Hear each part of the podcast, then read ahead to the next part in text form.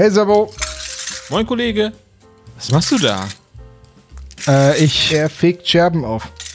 Danke, Tom. Dir ist schon klar, dass meine Frage eher auf den Grund für das Fegen abzielt, oder? Natürlich, aber dir sollte klar sein, dass ich Wert auf ordentlich formulierte Fragen lege. Sonst kann ich ja auch sagen, hey Sebo, wie spät es ist, wenn ich in Wirklichkeit wissen will, wie es ihm geht. Ähm. 13.24 Uhr und ganz okay, bis auf das kaputte Fenster natürlich. Warum ist das Fenster kaputt?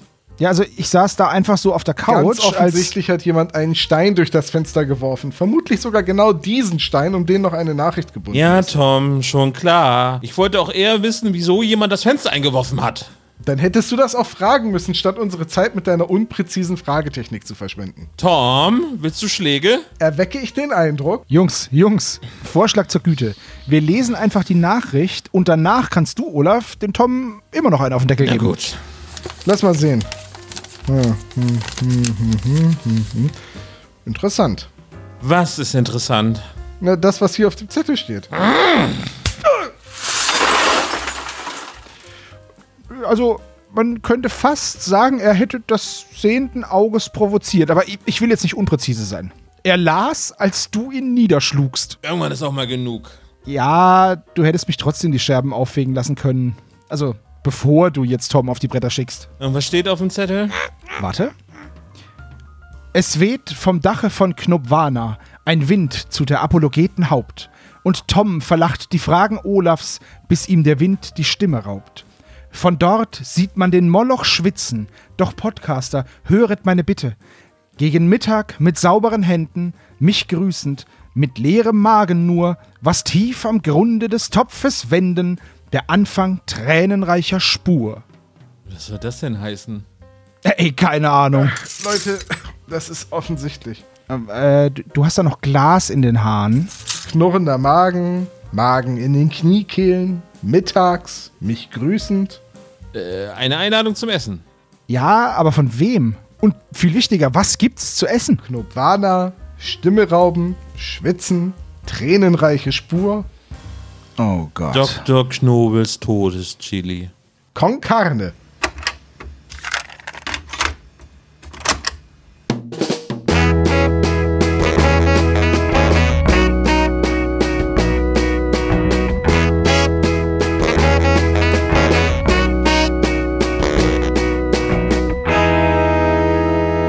Der spezial gelagerte Sonderpodcast.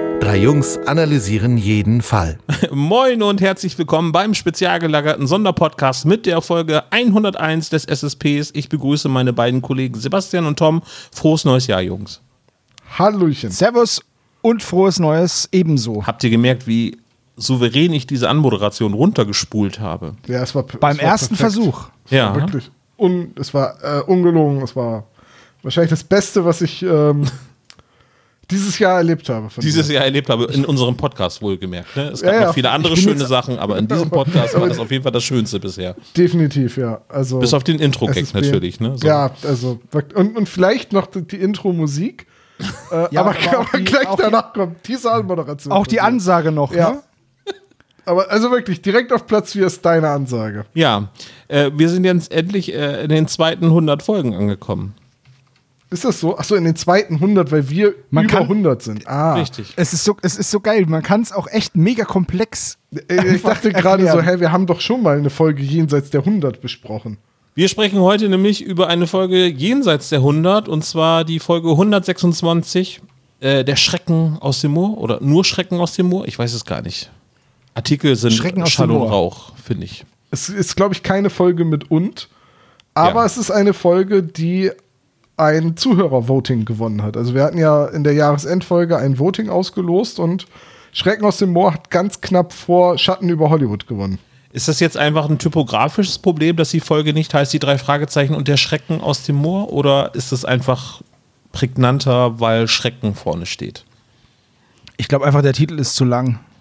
Der passt nicht mehr aufs Buch. Ja, also ein typografisches Problem dann ist es halt. Ja. Ja, also genau genommen müsste die Folge sonst ja auch heißen, die drei Fragezeichen und der nicht ganz so schreckliche Schrecken aus dem Moor, der eigentlich mit der ganzen Sache nichts zu tun hat und Australien gibt's auch. genau. Äh, das ist äh, das Voting, das Sch -Sch -Sch Voting ist es gewesen. Folge 126, 27 und 28 stand zur Auswahl. Und die hast du gewählt, weil die alle so beschönigend sind? Äh, nee, weil die alle mit Sch anfangen. Ach so. Hatten die so eine Sch-Phase? Ja, das ist, glaube ich, die Sch -Sch -Sch Phase gewesen. Also, ich muss gerade sehr an Austin Powers denken. Ich habe hier einen ganzen Sack voller Psst. ich glaube, die Leute lieben das voll, wenn sie mit ihren Apple iPods oder wie die Dinge heißen, da rumlaufen und wir ihnen die ganze Zeit ins Ohr SCH. Super geil. Finde ich als Hörer auch immer am besten, wenn jemand dumme Geräusche macht im Podcast. Wie ist es, wenn jemand nebenher isst? Liebe ich. Habe ich mir gedacht. Am besten Chips. Ja, das haben wir ja alles in dieser Folge. Das ist ja Wahnsinn. Also ich bin gut vorbereitet übrigens, Sebastian. Ich habe hier eine Tüte Chips. Gib mir mal eben ein Stichwort, Sebastian. Ich könnte jetzt schon, ich habe jetzt schon keinen Bock mehr, aber ich habe ich hab auch was gehört. Und zwar. Nee, nee, warte, warte, warte, ich bin noch nicht fertig. Ich wollte sagen, das sind wir doch noch gar nicht. So, Sebastian, ich bin gut vorbereitet, aber du bist auch vorbereitet, wie ich höre. Mhm. Was hast du denn Schönes so gehört, gelesen, gesehen? Ja, ich bringe ich bring heute mal wieder eine neue Band mit, die ich entdeckt habe und die passt auch zur Folge, denn die Band heißt Team Scheiße. so. Ah, ja. Ist eine Punkband. Ist eine Punkband, über die noch relativ wenig bekannt ist. Das Album, was sie rausgebracht haben, heißt Ich hab dir Blumen von der Tanke mitgebracht, jetzt wird geküsst. und ähm, ich habe es durchgehört. Es ist ein sehr kurzes Album tatsächlich. Und das ist für dich so autobiografisch oder? Dauert, dauert 31 Minuten und zwei Sekunden mit 14 Songs. Äh, gibt so Titel wie Karstadt-Detektiv oder Faustgefühl oder Panzerquartett oder Helikopter Handmann. Es sind auf jeden Fall. Klingt alles nach TKKG-Fällen für mich. es ist, es ist ganz geil. Ähm, ist halt Punk. Ich mag's. Mir hat's gefallen. Ich hab's komplett durchgehört.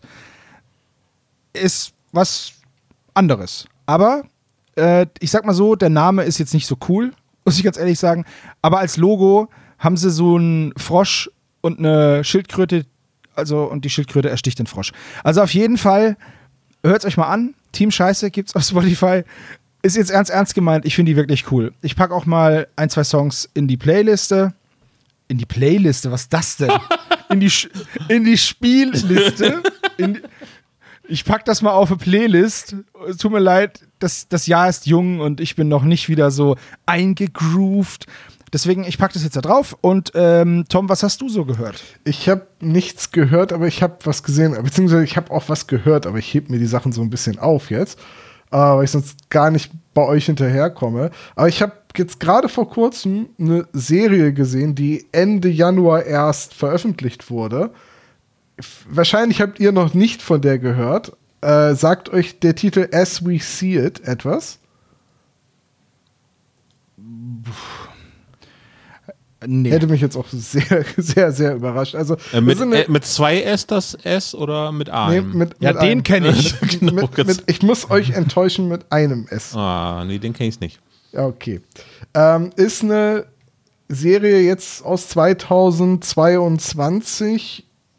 Äh, Tragic Comedy, wie nennt sich das dann? Dram Dramedy. Dramedy. Dramedy. So ein bisschen. Ja. Ähm, ist aber, also es ist keine Comedy-Serie, aber es ist eine Serie, die ist halt auch manchmal lustig. Die ist so zwischenmenschlich lustig. Geht um drei junge Menschen, so Mitte 20, in einer WG, die alle irgendwo auf dem Autismus-Asperger-Spektrum sind. Und die zusammen mit ihrer Betreuerin, ihrer Therapeutin versuchen, so ein möglichst normales und selbstständiges Leben ja, irgendwie über die Bühne zu bringen. Und das Besondere bei der Serie ist, jetzt kann man sagen, ah, Witze über Autisten ist ja jetzt nicht so lustig es ist auch kein Humor über Autisten. Also es ist nie so, so wie früher, guck mal, der ist anders oder der ist äh, behindert oder so. Sondern es ist ein sehr zwischenmenschlicher Humor und alle Hauptdarsteller sind selbst auch auf dem Asperger-Spektrum. Also die spielen quasi allein deswegen schon sehr glaubwürdig ihre Rollen, weil sie sich halt so sehr in die Charaktere auch reinfühlen können, weil sie eben auch äh, Autisten sind. Und ich habe ja beruflich öfters mal mit äh, Autisten oder Aspergern zu tun. Und ich habe da auch einiges drin wiedererkannt und ich fand die Serie sehr menschlich, sehr schön und sehr herzerwärmend geschrieben. Also die, das sind acht Folgen. Ich glaube aktuell nur bei Amazon verfügbar, im, wenn man bei, wenn man ein Prime-Konto hat. Äh, acht Folgen und ich habe die glaube ich in einem Rutsch durchgeguckt. Also ich glaube die letzten zwei Folgen haben wir dann am nächsten Tag beim Frühstück geguckt, aber äh, sehr sehr kurzweilig, sehr schön geschrieben, sehr sehr zwischenmenschlich, sehr lustig. Wie kriege ich denn Okay. jetzt die Kurve zu The Office? Warte, ich helfe dir. Ich habe, wie gesagt, ich habe Team Scheiße empfohlen. Danke, das ist nicht schlecht. Ähm, ich Kein nehme ein bisschen. Bezug auf ähm, Tom und äh, Kai Schwinds Vorstellung von äh, The Office und ähm, es ist so, als wenn die ähm, Programmchefs gehört haben, äh, was Kai und Tom zum Besten gegeben haben, weil auf Magenta äh, gibt es die deutsche Fassung von The Office äh, von äh, der britischen Serie, also von Ricky Gervais. Und auf Netflix gibt es jetzt, da ist äh, How I Met Your Mother rausgeflogen, also ich kann jetzt weniger wieder How I Met Your Mother zitieren, aber das amerikanische Office ist äh, dort komplett verfügbar. Als das Büro. Das Büro, genau. Jetzt könnte man ja sagen, boah, voll die dumme Übersetzung. Ja, aber es ist halt eins zu eins die Übersetzung. Ja, äh, nee, also, äh, und ich habe das noch nicht gesehen, äh, das äh, amerikanische Office. Und äh, die ersten Folgen sind halt eine 1 zu 1 Kopie vom, äh, von der UK-Serie. Und dann irgendwann emanzipieren sie sich, glaube ich, ne, Tom? So war das, glaube ich, ne? Ja, mussten sie ja zwangsläufig. Es gibt ja vom britischen The Office nur äh, zwölf Folgen und ein Weihnachtsspecial. Und in, in den USA, die haben ja allein schon immer so 24 Folgen pro Staffel. Das musste man ja auch irgendwie dann un unterbringen. Genau, das war ja die Nachfolgeserie, ähm, die den Platz von Friends geerbt hat damals ähm, in den Staaten und ähm, ja, Ist natürlich ein schweres Erbe in den USA. war ein schweres Erbe. Äh, äh, Es ist halt auch ganz anders als Friends irgendwie so, aber es ist jetzt endlich auf Deutsch verfügbar bei Netflix und ähm, da bin ich jetzt gerade schon in Staffel 3 vorgedrungen und Also das US The Office ist jetzt auf Deutsch verfügbar. Genau, ja. Ah, okay. Ich warte ja, wenn immer noch auf eine Übersetzung des britischen The Office. Nee, das ist auch übersetzt. Äh, bei, bei Magenta TV äh, kannst du ähm, The Office UK so. als deutsche Synchro sehen. Ah, okay. Ja, gut, ich weiß ganz ehrlich nicht, warum man das tun sollte. Aber okay. Ja, ich habe es ja auf Englisch, also ich habe Eng äh, das englische, also das UK Office habe ich auf DVD, auf Englisch und ähm, jetzt aber nochmal eben so auf Deutsch das einmal durchzugucken, es geht halt ein bisschen schneller, ne? Also so, ich bin halt äh, nativ deutsch sprechender äh, Konsument und dafür ist es dann etwas einfacher, das auf Deutsch irgendwie zu hören. So. Ja, ich habe immer ein bisschen das Problem, also Comedy-Übersetzungen sind schwierig und auch da leisten die deutschen äh, Dialogautoren und Sprecher eigentlich auch immer einen ganz guten Job. Aber Humor übersetzen ist halt schwierig, ohne ihn zu verfremden. Und gerade irgendwie so dieser britische Humor ist sehr eigen. Der ist auch ganz schwer auf Deutsch zu übersetzen, ohne dass er den Witz verliert. Also. Ja, ich hatte mich auch mal mit, äh, mit Bürger, das ist der Übersetzer von Munchkin unterhalten, der eben halt alle ersten, die ersten deutschen Munchkin-Spiele eben übersetzt hat und es funktioniert halt teilweise eben nicht. Es geht halt nicht, der Wortwitz ist nicht zu kopieren. Ähm, aber tja, es ist halt ein Markt irgendwie, der bedient werden möchte und äh, dann muss man das halt in Kauf nehmen. That's what she said funktioniert im Deutschen nicht immer. Vor allem erkennt man das eben nicht als Catchphrase, sondern irgendwie, das hat sie auch gesagt, sagt er dann irgendwie völlig aus dem Zusammenhang heraus. Was auf Deutsch voll gut funktioniert, ist äh, dieser Witz aus Brooklyn 99 mit dem Title of your Sextape. Das, das Ja. funktioniert Ja, auch das auf funktioniert, Deutsch. ja, ja, genau. Ja. Ne? Titel deines Home-Videos oder deines Sex-Videos oder so, das ist Titel deines Titels deines Sexvideos, sagt er ja, dann immer. das ist auch auf Deutsch sehr lustig. Genau. Ähm, bei That's What She Said geht's. Aber äh, insgesamt ist die Serie sehr lustig und Steve Carell ist einfach unfassbar gut in dieser Rolle. Ja, ich glaube, äh, es wäre vielleicht auch ein bisschen unfair, falls es jetzt so rüberkommt, den Humor von äh, The Office auf That's What She Said zu reduzieren. Richtig, ja. Aber äh, Fremdschämen ist trotzdem ganz weit oben in dieser Serie. Das ist, ne, das ist nicht der ganze Humor der Serie. Es gibt auch einen Tacker in einem Block Wackelpudding. Ja, in der dritten Staffel ist es ja jetzt, ähm, Jim ist jetzt gerade versetzt worden und da ist es ein Taschenrechner. Da wird der Gag nochmal ausgegraben. Ja. Aber er ist auch beim zweiten Mal noch lustig. Ich habe überlegt, ob ich das mal auch mal selber ausprobiere. Aber ich würde die Götterspeise, glaube ich, eher vorher essen, bevor ich sie. Naja, egal. Gut, dann äh, war es das mit der Rubrik, äh, was wir so gehört haben oder gesehen haben. Ähm, wir packen die Links natürlich wie gewohnt in die Shownotes und dann kommen wir jetzt zur Folge aus unserem Voting. Schrecken aus dem Moor. Wollen wir die harten Fakten machen? Ja, hau mal raus. So, das Buch ist mit der Nummer 123 im Jahr 2005 erschienen. Das Hörspiel dann mit der Nummer 126 drei Jahre später, und zwar am 14. November 2008. So, Wir wissen ja, was Äh, dazwischen gibt- war, ne? Das wollen wir jetzt hier nicht erwähnen, ne? genau. Genau, 2006, 2007 und größtenteils 2008 war da dazwischen. Interessant, nicht wahr? Dann, das Skript ist von André Minninger, die Regie hat Heike Dine Körting gehabt, natürlich. Die Länge sind circa 66 Minuten und ja, geschrieben wurde das Ganze von Marco Sonnleitner und das Cover ist natürlich von Silvia Christoph. Ja, wir haben eigentlich einen recht kurzen Cast an Sprechern, weil ja gar nicht so viele Personen auftauchen und vor allem nicht eine Frau. Oh, das ist mir gar nicht aufgefallen, aber ja. Ja, Also äh, das im, ist im sehr Buch auffällig, hat man ja. immerhin noch Tante Mathilda, aber jetzt hier Nachtwächter, Museumschef, Professor, der überfallen wird, drei Fragezeichen, alle männlich. Man könnte jetzt der Papagei, der hier aufgeführt wird in der Sprecherliste, also der lachende Tölpel, ähm, das ist immerhin Heike Dine Körting, ursprünglich mal gewesen, Wow. weil das ein Klang, Na dann. weil das ein Klangrecycling aus dem lachenden Schatten ist, wo sie die damals gesprochen hat. Aber natürlich zieht das nicht. Also wir haben nicht eine weibliche Figur. Ja, genau. Wer das Geräusch nicht kennt, äh, den verweise ich auf den Geräuschegenerator. Auch das ist Heike Dine Körting, genau. Jetzt muss ich mir fragen, hast du das eigentlich übertragen auf dein Soundboard oder hältst du das Ding immer an dein Mikrofon? Ich halte das Ding an meinem Mikrofon. Interessant. Ich, ich bin von der Qualität, also ich bin regelrecht überrascht, wie gut das funktioniert. Ja, wie soll ich sagen? Also es klingt in der Tour nicht ganz so gut, aber äh, Also über Mikrofon klingt das wirklich gut.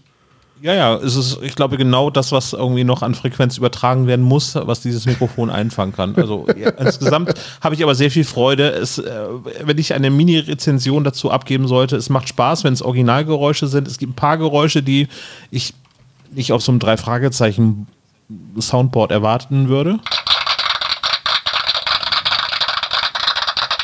Das ist Regen, der auf ein Wellblechdach tropft. Das sind eher äh, klatschende Hände, aber naja, mein Gott. Ach ja, gut. Na dran. Und warte, das weiß ich. Das ist ein Milchaufschäumer in einem Plastikbecher. Nee, ich glaube nicht. So, aber äh, so wird es häufig zitiert, genau. Also Geräusche sind präsent in diesem Hörspiel. Ähm, wollen wir den Cast nochmal eben weiter durchgehen? Ja, bitte. Äh, abgesehen davon, dass es nur Männer sind. Äh, Das ist übrigens eine ganz entscheidende Frage. Würde die 22 äh, 2022 noch genauso geschrieben werden? Also Ähm. mit der fehlenden weiblichen Präsenz. Naja, gehen wir einfach mal andere drei Fragezeichenfälle durch und sehen, es ist genau das Gleiche. Ich würd- ich Hatten wir würd- nicht letztens einen, wo es auch so war? Ja, ich würde sagen, so unterschiedlich wäre das wahrscheinlich heute nicht. Also, hm. ich, ich, vielleicht, äh, keine Ahnung, vielleicht liegt es so ein bisschen daran, dass man sagt so, ja, Nachtwächter und dass das irgendwie auch, wenn man Filme guckt, ja eigentlich irgendwie immer Männer sind. Und, ne, keine Ahnung, aber ich fand es schon irgendwie ein bisschen komisch, dass da halt nicht eine Frau in der ganzen Geschichte auftaucht. Das stimmt. Wen haben wir denn an Sprechern, Tom? Ähm, naja, neben den drei Fragezeichen, wahrscheinlich so die am häufigsten gehörte Stimme in der Folge ist Wolf Palke, der hier den Dr. Chandler spricht. Mhm. Und äh, den kannte ich jetzt aber nicht. SMS aus dem Grab haben wir ihn schon mal gehört, aber ansonsten. Oh, das äh, ist schon wieder eine Weile her, da vergesse Ja, ja. Namen auch gerne mal wieder. Ja. Äh, wer sehr häufig dabei war, ist, ähm, Professor Rosenberg, das ist Lothar Grützner, der hat relativ äh, viel gesprochen in den Anfangszeiten der drei Fragezeichen. Von der schwarzen Katze über die Silbermine zum Teufelsberg und sprechenden Totenkopf und so weiter. Aber da dann jeweils immer kleinere Rollen. Also keine, keine großen Sachen. Also Mr. Grant zum Beispiel ist er beim sprechenden Totenkopf. Ah, okay. Aber beim lachenden Schatten war er nicht bei. Äh, ich gucke gerade mal in meine Notizen. Nee, da ist er nicht dabei. Ja, dann haben wir noch den Patrick Bach, der hier den Austin spricht. Oh, ich mag den so sehr. Den kennt man auch aus diversen drei Fragezeichen-Folgen. Ja, zum Beispiel auch hätten äh, das Folgenvoting, äh, auch SMS aus dem Grab oder nee, Schwarze Madonna wäre auch dabei gewesen. Ja. Also deutet wieder darauf hin, dass es eine äh, Gesamtproduktion gab, wo Patrick Bach einfach mehrere kleine Rollen gesprochen hat. So. So nach dem Motto, wo du gerade da bist und gerade Zeit hast. Aber kennt ihr Patrick Bach denn noch von den äh, ZDF-Serien, Weihnachtsserien? Oder seid ihr da zu jung für? Das äh, weiß ich nicht so Ich habe recht. da, ich hab da tatsächlich Fürchte, kein Bild da vor Augen. bin ich zu jung für. Also ich gehe mal davon aus, dass du so die Dinge meinst, die in den frühen 80ern aufgenommen wurden. Ja, genau. Ich meine, Silas zum Beispiel, frühe 80er Jahre. Oder er hat auch, er war der Rollstuhlfahrer Benny im, äh, bei Anna, die Balletttänzerin. Äh, nein. Boah, äh, nee, sorry. Das, der Steelers ist 81 rausgekommen, Anna ist 87, äh, respektive 88 als Anna der Film rausgekommen. Ja. Die, das nicht so meine Zeit gewesen, da war ich vier. Also äh, bei, bei Silas und Jack Holmbaum waren die beiden Serien, wo er wirklich sehr, sehr jung war. Also da war er wirklich noch ein Kinderschauspieler. Und bei, bei Anna war er dann eher so ein Teenager. Äh, genau. Und Naja, der ist 68 geboren, bei Anna war er dann 20. ja, genau. Also, Ja, also- von, da, von daher kenne ich den und äh, seitdem mag ich den auch, weil der eigentlich unheimlich sympathisch ist und er macht auch viele Gruselkabinett-Hörspiele zum Beispiel. Also ich kenne Patrick Bach jetzt nur aus seiner Rolle bei den drei Fragezeichen, bei die drei. Äh, bei den Punkies hat er den Keyboarder gesprochen. Und er hat 2012 bei Let's Dance teilgenommen. Gut, vielleicht kennst du ihn noch aus Alarm für Cobra 11. Das hast du ja immer geguckt, hast du Ja, gesagt. ne? Alarm für Cobra 11 habe ich immer geguckt, bevor ich dann, weil es ja auch RTL ist, drangeblieben bin, um danach Let's Dance zu gucken. Die Serie wurde jetzt eingestellt und es soll jetzt nur noch Specials geben von Alarm für Cobra 11. Ah, das heißt, ich habe das gleiche Schicksal erlitten wie The Grand Tour. The Grand Tour ist aber gut. Ist ja auch quasi das gleiche, auch irgendwas mit Autos. Aber mittlerweile genauso genau- viele Explosionen. ich sag mal so, ich finde, die Zeit von Alarm für Cobra 11 war halt auch einfach zu kurz. Die haben gerade mal 378 Episoden. Davon sind 19 Pilotfilme in, in, in 25 Staffeln. Naja, gut, aber ich meine, immerhin haben sie den Highsprung in einem brennenden Auto gemacht. Also, Und zwar in der zweiten Folge. Es sind einfach nur Autobahnpolizisten. Aber wisst ihr noch, wisst ihr noch, ähm, wie das Intro war? Nein, ich habe das nie ich habe das nie geguckt. Okay, da kam doch dieser Spruch. Ihr Revier ist die Autobahn. Ihr Tempo ist mörderisch. Ein Mann Gegner, und sein Auto. Autoschieber, Mörder und Erpresser. Einsatz rund um die Uhr für die Männer von Cobra 11. Unsere Sicherheit ist ihr Job. Kennt ihr das nicht Also mehr? ein Mann, eine, ein Auto, ein Computer. Knight Rider. Also, da heißt er kommt. Ach ja, genau. Die, die Autobahnpolizei, sie kommt.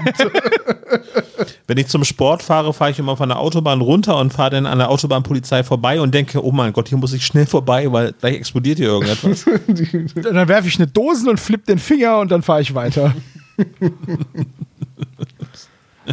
Aber man muss einfach äh, neidlos anerkennen, dass es die erfolgreichste Exportserie ist aus Deutschland so.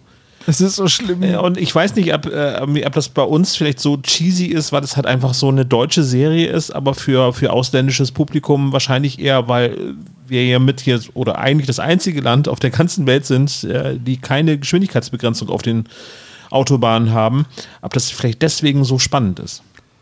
Kei- keine Ahnung. Ne? Also wenn ich, hab, so, ich krieg heute noch, ich krieg heute noch Zustände, wenn ich auf der Autobahn hinter so einem hinter so einem LKW herfahrt, der so Gasflaschen geladen hat. Oder wenn ich ein Auto sehe, so ein Autotransporter mit, wo die Rampe unten ist, kriege ich direkt, habe ich direkt Bock. Ne, ich äh, ich habe immer Angst, wenn ich hinter einem Sattelschlepper, der äh, Baumstämme geladen hat, hinterherfahre. Ja, das ist aber, das liegt aber nicht an, an Alarm für Cobra Nee, 11. das Nee, liegt an Final so- Destination. Final wollte gerade Destination, sagen, genau. oder hier, ähm, wie hieß der Film mit Nicolas Cage und Mac Ryan denn? Stadt der Engel? ja. Ja. Naja, egal. Äh, wir wollten, glaube ich, nur eine Drei-Fragezeichen-Folge reden. Ich bin ein bisschen irritiert, dass du so einen romantischen Film geguckt hast. Habe ich nicht. Ja. Ich habe nur das Ende mal gesehen. Ja, ja, ist klar. Ja, das mit dem Fahrrad. Ich habe ne? nur die letzten zwei Stunden gesehen, genau. Ja. Apropos die letzten zwei Stunden. Bei diesem Fall hätte ich auch gerne nur die letzten zwei Stunden gesehen. Naja, aber Also die Peter hat letzten ganz zwei Stunden des. Buches waren ganz unterhaltsam. Gut, ich nehme mal an, dass wir jetzt mit den Sprechern sonst so durch sind, weil Ich- die anderen. Ja. Ich denke auch, ja. Äh, dann lass uns mal dann so. Äh, wartet, wartet. Lass uns in Medias Res gehen und äh, die Folge besprechen. Okay. Ich lese mal den Klappentext vor, ne? Ja, das leitet ja die Früher hast, du, Besprechung ein. Ja. früher hast du mich ein bisschen eingeleitet. Früher noch hatten wir noch so, einen Kaiser, ne? früher Sebastian, möchtest du bitte zur Feier des Tages uns den 101. Klappentext vorlesen in diesem Podcast? Oh, wenn du so fragst. Mach mal. Komm, ich mach. Glücklicherweise ruht der tote Körper aus der vorgeschichtlichen Eisenzeit als Ausstellungsstück in einem Glaskasten im Statman Museum. Doch ausgerechnet während Peters Schicht als Nachtwächter scheint die gruselige Moorleiche zu erwachen und ihr Unwesen in den verlassenen Gängen des Museums zu treiben. An die plötzliche Auferstehung einer jahrtausendealten Leiche können Justus, Peter und Bob natürlich nicht glauben. Auch wenn alle Indizien genau darauf hinweisen. Ich hätte jetzt gerne in diesem Klappentext einfach mal Peter aus dem vorletzten Satz gestrichen, weil der glaubt sofort ist da, da dran. Und dieser eine lange Satz am Anfang, glücklicherweise ruht der tote Körper aus der vorgeschichtlichen Eisenzeit als Ausstellungsstück in einem Glaskasten im Statman Museum. Das ist auch so ein total. Kafkaesker Satz, wolltest du sagen? Oder wie? Der ist ja so weird. Achso. Also, naja. Ja, äh, vor allem der Name des Museums wird im ganzen Hörspiel nicht ein einziges Mal erwähnt, sondern es wird immer nur vom Los Angeles Museum gesprochen, wo ich denke, wow. Oder das Museum, wo sie schon mal waren. ja, genau so. Ich weiß den Namen nicht gut. mehr, habe ich im Skript vergessen, aber im Klappentext steht's ja. Ja, ist. äh, Bist du dir da. Nein, bin ich nicht, sicher? natürlich nicht. Also ich weiß gerade nicht, wie man das schreibt, Statman Museum, aber ich bin mir ganz sicher, dass das im Hörspiel gesagt wird. Äh, Statman schreibt sich E S-T-E-A-D-M-A-N. Ja, wird gesagt, okay. Ja, ja, ja. Ich, Justus ich wäre nämlich jetzt stimmt. total erstaunt, wenn das nur im Hörspiel, äh, nur im Buch vorgekommen ist, dass es das Museum aus Nacht im Angst ist. Nein, dass das, dass das äh, referenziert wurde, das ist was anderes. Ähm, dass der Name gesagt Ja, wurde, Justus hätte ich sagt das dann irgendwie. Er sagt irgendwie sowas wie, war wirklich mit einverstanden, dass wir heute haben hier im Statman Museum eine Privatführung. Punkt, Punkt, Punkt. Mm, Da habe ich, äh, bin ich mir nicht sicher. Aber wie immer, ich kann mich irren. Ja, ähm, also erstmal erstes Like geht raus, dass äh, dieses Museum wieder verarbeitet wird. Also dass sie jetzt nicht wieder ein neues Museum haben, wo es wieder eine Ausstellung gibt, sondern es ist ähm, schöne, äh, ich sag jetzt mal Narrative, dass, äh, dass das fortgesetzt wird. Das Museum hat einen neuen Direktor bekommen, nachdem der andere ja nun hinter Gittern gelandet ist und ähm, auch wie Peter zu dem Job gekommen ist, das fand ich sehr sympathisch äh, eingefädelt so. Ist auch so ein bisschen Ja, der einzige Weg in der akademischen Welt noch voranzukommen äh, in einem Museum. Du musst hoffen, dass dein äh, Vorgänger inhaftiert wird. Ja, in der Tat, ja. Aber ich möchte äh, der Aussage noch etwas entgegenstellen. Wieso ist das der perfekte Job für Peter? Danke. Danke. also ich habe, ihr kennt ja meine Aufzeichnungen. So, da steht Szene 1, Museum. Erster Satz, seit wann soll das genau Peters Ding sein? Also ernsthaft. Scheiße, ein Mammut. Ey, pass auf, Peter, Peter, ich habe einen supergeilen Ferienjob für dich. Okay, lass hören.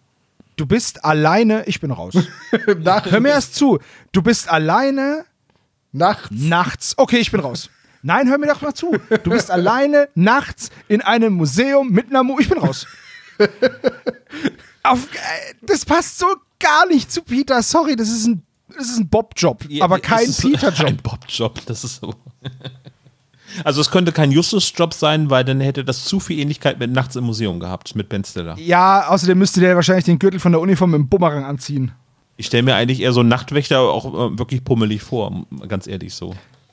Naja, also die, die Nachtwächter, die in allen Actionfilmen K.O. gehen, das sind ja jetzt nicht immer so meine Statur, sondern auch normalgewichtige Menschen. Ja, okay. Aber ist ja egal. Ähm, ich finde halt einfach, dass alleine der erste Satz schon nicht passt. Vielleicht so, soll ich meine Meinung zu dem Hörspiel vielleicht kurz vorher kundtun? Oder, naja, Ich glaube, es schimmert werdet ein bisschen durch schon. So. ihr, ihr werdet es auch raushören so. Also So ich, ich, ich.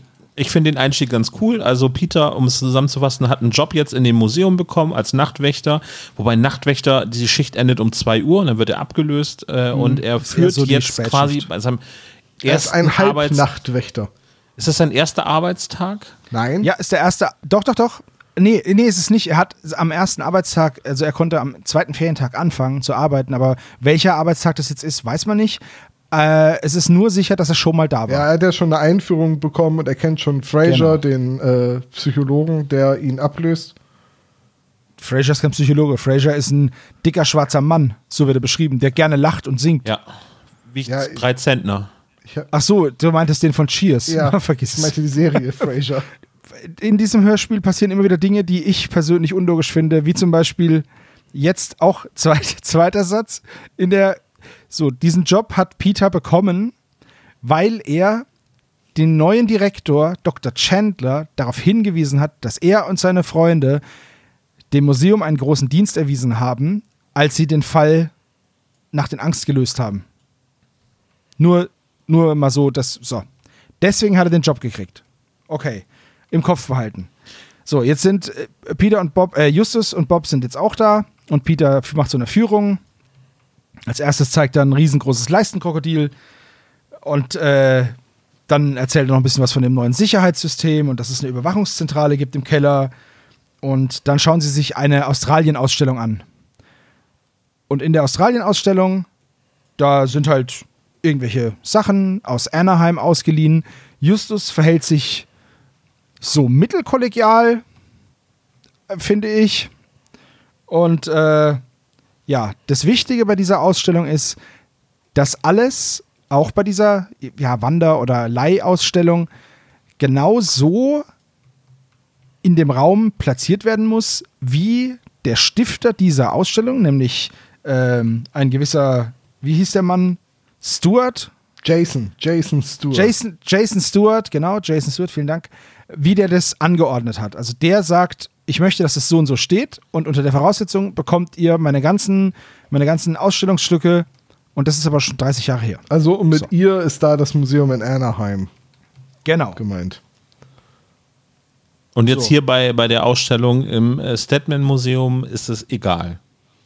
Nee, da wird es genauso aufgestellt. Nein, nicht genau so, sondern einen Ja. kleinen Unterschied gibt es. Aber da kommen wir am Ende dazu. Aber ein klitzekleiner Unterschied. Genau, ein, ein winzig, nur ein winziger Unterschied. Ja, also Justus zwar weiß alles, der kennt auch alle Moorgebiete in Australien und ähm, Gibt es in Australien Moore? nein, bestimmt. Ach, wirklich nicht. In Tasmanien wahrscheinlich schon. Also es gibt bestimmt irgendeine recht sumpfige Region, oder? Es gibt eine australische Moorente, also vermute ich. Dass es auch Moore gibt. Ich vermute. Also die, die Idee, dass Peter als Nachtwächter anfängt, ist schon ein bisschen skurril. Äh, allerdings ist es für mich jetzt auch nicht so ein klassischer Bob-Job und auch kein Justus-Job, weil für Bob gibt es viel zu wenig Bücher im Museum und für Justus ist das viel zu langweilig. Außerdem ist es mit Arbeit verbunden und das tut er ja gar nicht so gerne. Also, wisst ihr, was ich meine? Ja. Ich, ich, Ja, er geht auch zeitig ins Bett immer. ja, von daher Aber wenn ist es schon doch eher so ein, so ein Peter-Job. Nee, Peter macht sich so in die Hose. Wenn ich da jemanden hingeschickt hätte, dann Bob. Aber ähm, Bob hat doch, äh, bei, bei Sex Sandler zu arbeiten, ist auch eher so ein Spätjob. Auf den Konzerten und so. Aber das ist ja der coole Bob. Das ist ja vorbei. Der coole Bob ist ja vorbei. Ach so. seitdem er irgendwie äh, Stress mit seiner Freundin hat, ist das alles nicht mehr so ganz cool. Ja, ja, also jetzt ist mittlerweile ist Bobo ja wieder der langweilige Bobo. Naja, schade Marmelade. Na gut, also die sind im Museum. Peter zeigt ihnen die Moorleiche und den Dundee-Raum. ja, Moment, Moment, Moment. Erst nur das Krokodil und noch irgendwelchen anderen Kladderadatsch. Das ist wichtig. in dem Raum, mittendrin, steht eine Moorleiche oder liegt, man weiß es nicht. Steht. Das heißt, wie, heißt Vitrine, ich habe mir die stehen Also die vorgestellt. Vitrine steht, die Leiche liegt. Okay. Eine, okay, eine liegende Leiche in einer stehenden Vitrine ist okay. So, während Peter jetzt so Sachen wie ein Didgeridoo zeigt oder einen Stock, ähm, knallt draußen irgendwas und das ist jetzt eine witzige Stelle. Justus sagt, ja, Peter, willst du nicht mal nachgucken? Und Peter sagt, ja, wieso? Und Justus sagt, ja, weil du der Nachtwächter bist. Das war wirklich ganz schön, ja. Das fand ich, das fand ich ganz gut. Äh, ja, Äh, sie gehen dann dahin und finden einen umgefallenen Abfalleimer. Ja. Sind alle sehr motiviert, die Sprecher, habe ich das Gefühl übrigens. Hat, hat einen Bock, meinst du? Ja, also, ja. Kann sein, ja. Die äh, schönste Bemerkung in dieser ganzen Szene fehlt allerdings im Hörspiel. Als sie anfangen, im Museum rumzugehen, sagt Justus, ja, du kannst so zeigen, was du willst, aber denk an die eine goldene Regel. Und die wäre kein Fahrstuhl. Ach so, ich dachte, sprich nicht über den Fight Club, aber okay. ja das ist wahrscheinlich dann für das Hörspiel schon wieder zu viel Referenz auf Nachts im, äh, Nacht in Angst. Stimmt, weil wenn dieses Hörspiel was nicht, nicht hat, dann Referenzen. Naja, aber ich, ich fand das ganz schön mit dem, dass Justus echt schlechte Erfahrungen mit dem Fahrstuhl gemacht hat in diesem Museum. Schade, dass das, äh, dass das fehlt. Ja, das ist, es, ich, ich habe das Gefühl, dass da noch mehr fehlt. Ähm, müsstest du mir dann sagen, ob dem so ist oder ob das eher nicht so ist. Aber ich habe das Gefühl, dass da noch mehr fehlt.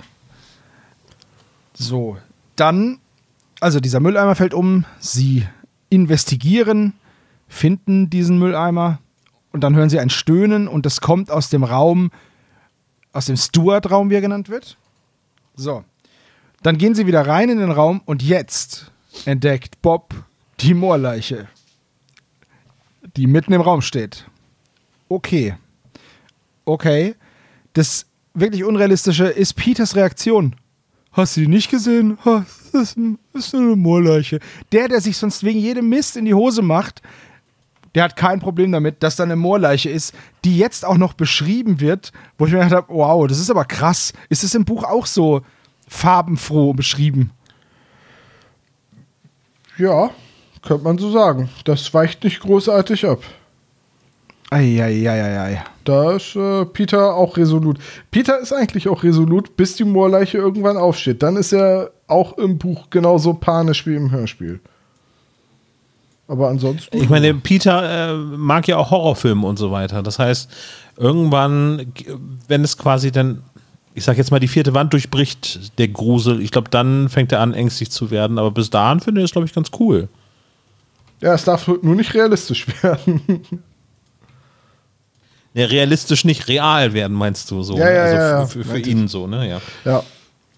Also, wie gesagt, das ist eigentlich im Hörspiel genauso. Peter ist sehr resolut, was das angeht, und äh, äh, im, im Hörspiel, sag ich schon, im, im Buch. Und er ist auch wirklich so drauf, dass er sagt, warum soll ich mir das denn näher angucken? Und Justus muss ihn dann auch wirklich erst darauf hinweisen. Ja, das ist schon irgendwie so dein Job. Ich, find's, ich fand's sehr cool. Und, und dann ähm, geht es im Prinzip weiter. Sie hören dann die Geräusche und sie gehen dann in den Überwachungsraum, der jetzt neu installiert worden ist, äh, extra seitdem es diese Vorkommnisse gegeben hat. Äh, und äh, da hören sie, und Peter bekommt es dann wirklich mit der Angst zu tun und äh, schließt sie erstmal ein. Und dann, finde ich, hat die Folge mich atmosphärisch. Das ist auch das, oder das ist der, dieser starke Moment der Folge. Da ist sie atmosphärisch und, und da zieht sie auch ihr, ich glaube, den Großteil ihrer Beliebtheit raus. Äh, Ja. weil äh, da die Atmosphäre halt einfach alles einnimmt so, ne? Da ist da ist Spannung, da ist Action, das Grusel, alles in einem Moment. Und ab da tröpfelt sie so ein bisschen vor sich hin. Ja, das ist schon richtig, aber dieses Klopfen, also im Prinzip ist das ganz subtiler Grusel in dem Fall. Also es ist wirklich nicht so, es, es, ist, es ist ja nicht richtig ein Jumpscare so. Das ist ja dann oft etwas, wo man denkt so, sondern es fängt ja bedrohlich an. Die hören halt dieses Geräusch, aber das ist jetzt zu Anfang noch nicht so, so ein Erschrecken, sondern eher so, habt ihr das gehört irgendwie, das, sondern einfach nur, das wird langsam aufgebaut. Dann wollen die das Ganze beobachten und dann kriegt Peter Angst und dann kommt dieses Klopfen halt mit dazu. Aber das ist ja jetzt, ne, also korrigiert mich, aber das ist für mich kein Jumpscare, aber es ist trotzdem irgendwie unheimlich gruselig. So. Ja, es ist Spannung, die da aufgebaut Ja. wird. Für dich nicht so, Sebastian. Also, es, es ist halt diese Mohrenleiche, die ist halt für mich so weit weg von was, was wirklich passieren kann, dass mich das nicht so. Das, das packt mich nicht so. Okay, wenn sie halt nicht dieser, mit dieser Moorleiche darum zipfeln würden, sondern einfach, dass es da halt Stimmen gibt oder so, dann weißt du, okay, da ist eine, eine wirkliche Gefahr. Aber jetzt äh, dazu kommt noch, in der späteren Auflösung werden wir nochmal drauf zu sprechen kommen, aber wieso wird der Mülleimer umgeworfen? Ablenkung. Von wovon? Ist das nicht ein Versehen? Und wenn es ein Versehen ist und es ja einer dieser hier am Ende wird es ja aufgelöst, es kann ja auch Austin gewesen sein, der ist ja da, hätte er sagen können, ey, sorry Leute, bin am Mülleimer hängen geblieben. Und wenn ich den aus Versehen umwerfe, dann mache ich doch nicht noch extra Stöhngeräusche, dass es richtig blöd klingt, oder? Dann ist der Mülleimer umgefallen, dann sagt man, ja, der Mülleimer halt umgefallen. Mein Gott, vielleicht ist draußen ein LKW vorbeigefahren. Das Haus ist wahrscheinlich aus Pappe, wie jedes Haus in den USA. Nicht so schlimm. Also, ich würde jetzt da gar nicht, also an der Stelle würde ich noch gar nicht so groß reingrätschen, was jetzt Sinn und Unsinn der Handlung angeht, weil ich finde, bis hierhin, und das ist jetzt voll blöd, wenn das zu sagen, weil es am Anfang der Folge ist, aber bis hierhin finde ich ehrlich gesagt noch alles in Ordnung mit der Geschichte. Das ist so nach hinten raus, wo ich sage, jetzt wird das Hörspiel aber doch sehr, sehr dünn. So, das mit dem, mit der Moorleiche, näher wirst du halt an eine Zombie-Geschichte bei den drei Fragezeichen nicht kommen.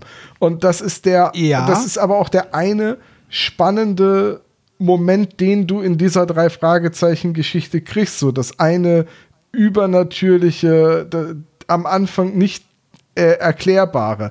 Ob das jetzt einen Sinn ergibt, dass der Typ, der da versucht, das Geheimnis des Dundee-Raums heimlich zu lösen, äh, dass der sich als, als Moorleiche verkleidet.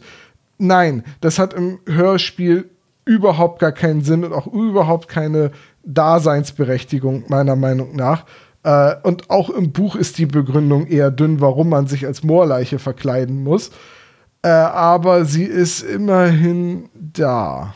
So, Peter hat äh, die blanke Panik. Er ruft dann äh, Dr. Chandler an. Er möchte die Polizei anrufen, die Army und auch die Heilsarmee. Nein, die Und nicht. da- aber die, Die, die Feuerwehr. nicht, das korrigiert er noch, aber die Feuerwehr, genau. Aber das mit der, dass er die Heilsarmee anrufen wollte, das hat er doch irgendwie schon mal in einer anderen Folge gemacht, oder? erinnere ich Hätte mich ich jetzt nicht dran. Äh, Wollte ich gerade sagen, hätte ich mich jetzt nicht dran erinnert. Ja, ich habe ich hab das Gefühl irgendwie, dass das so war, dass ich so ein Déjà-vu habe, dass ich mich mit euch schon darüber unterhalten habe. Es kann aber auch sein, dass ich die Folge zur Vorbereitung gehört habe und habe gesagt, oh, darüber müssen wir uns unterhalten.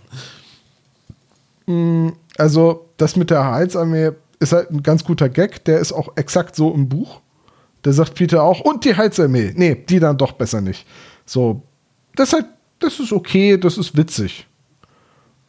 Fand ich. Ja. Dass, dass er die Ja. Polizei nicht rufen darf, ist wieder irgendwie ein bisschen komisch. Äh, dass Justus das nicht will, dass die Polizei gerufen wird, das ist ja wieder so typisch Justus an der Stelle.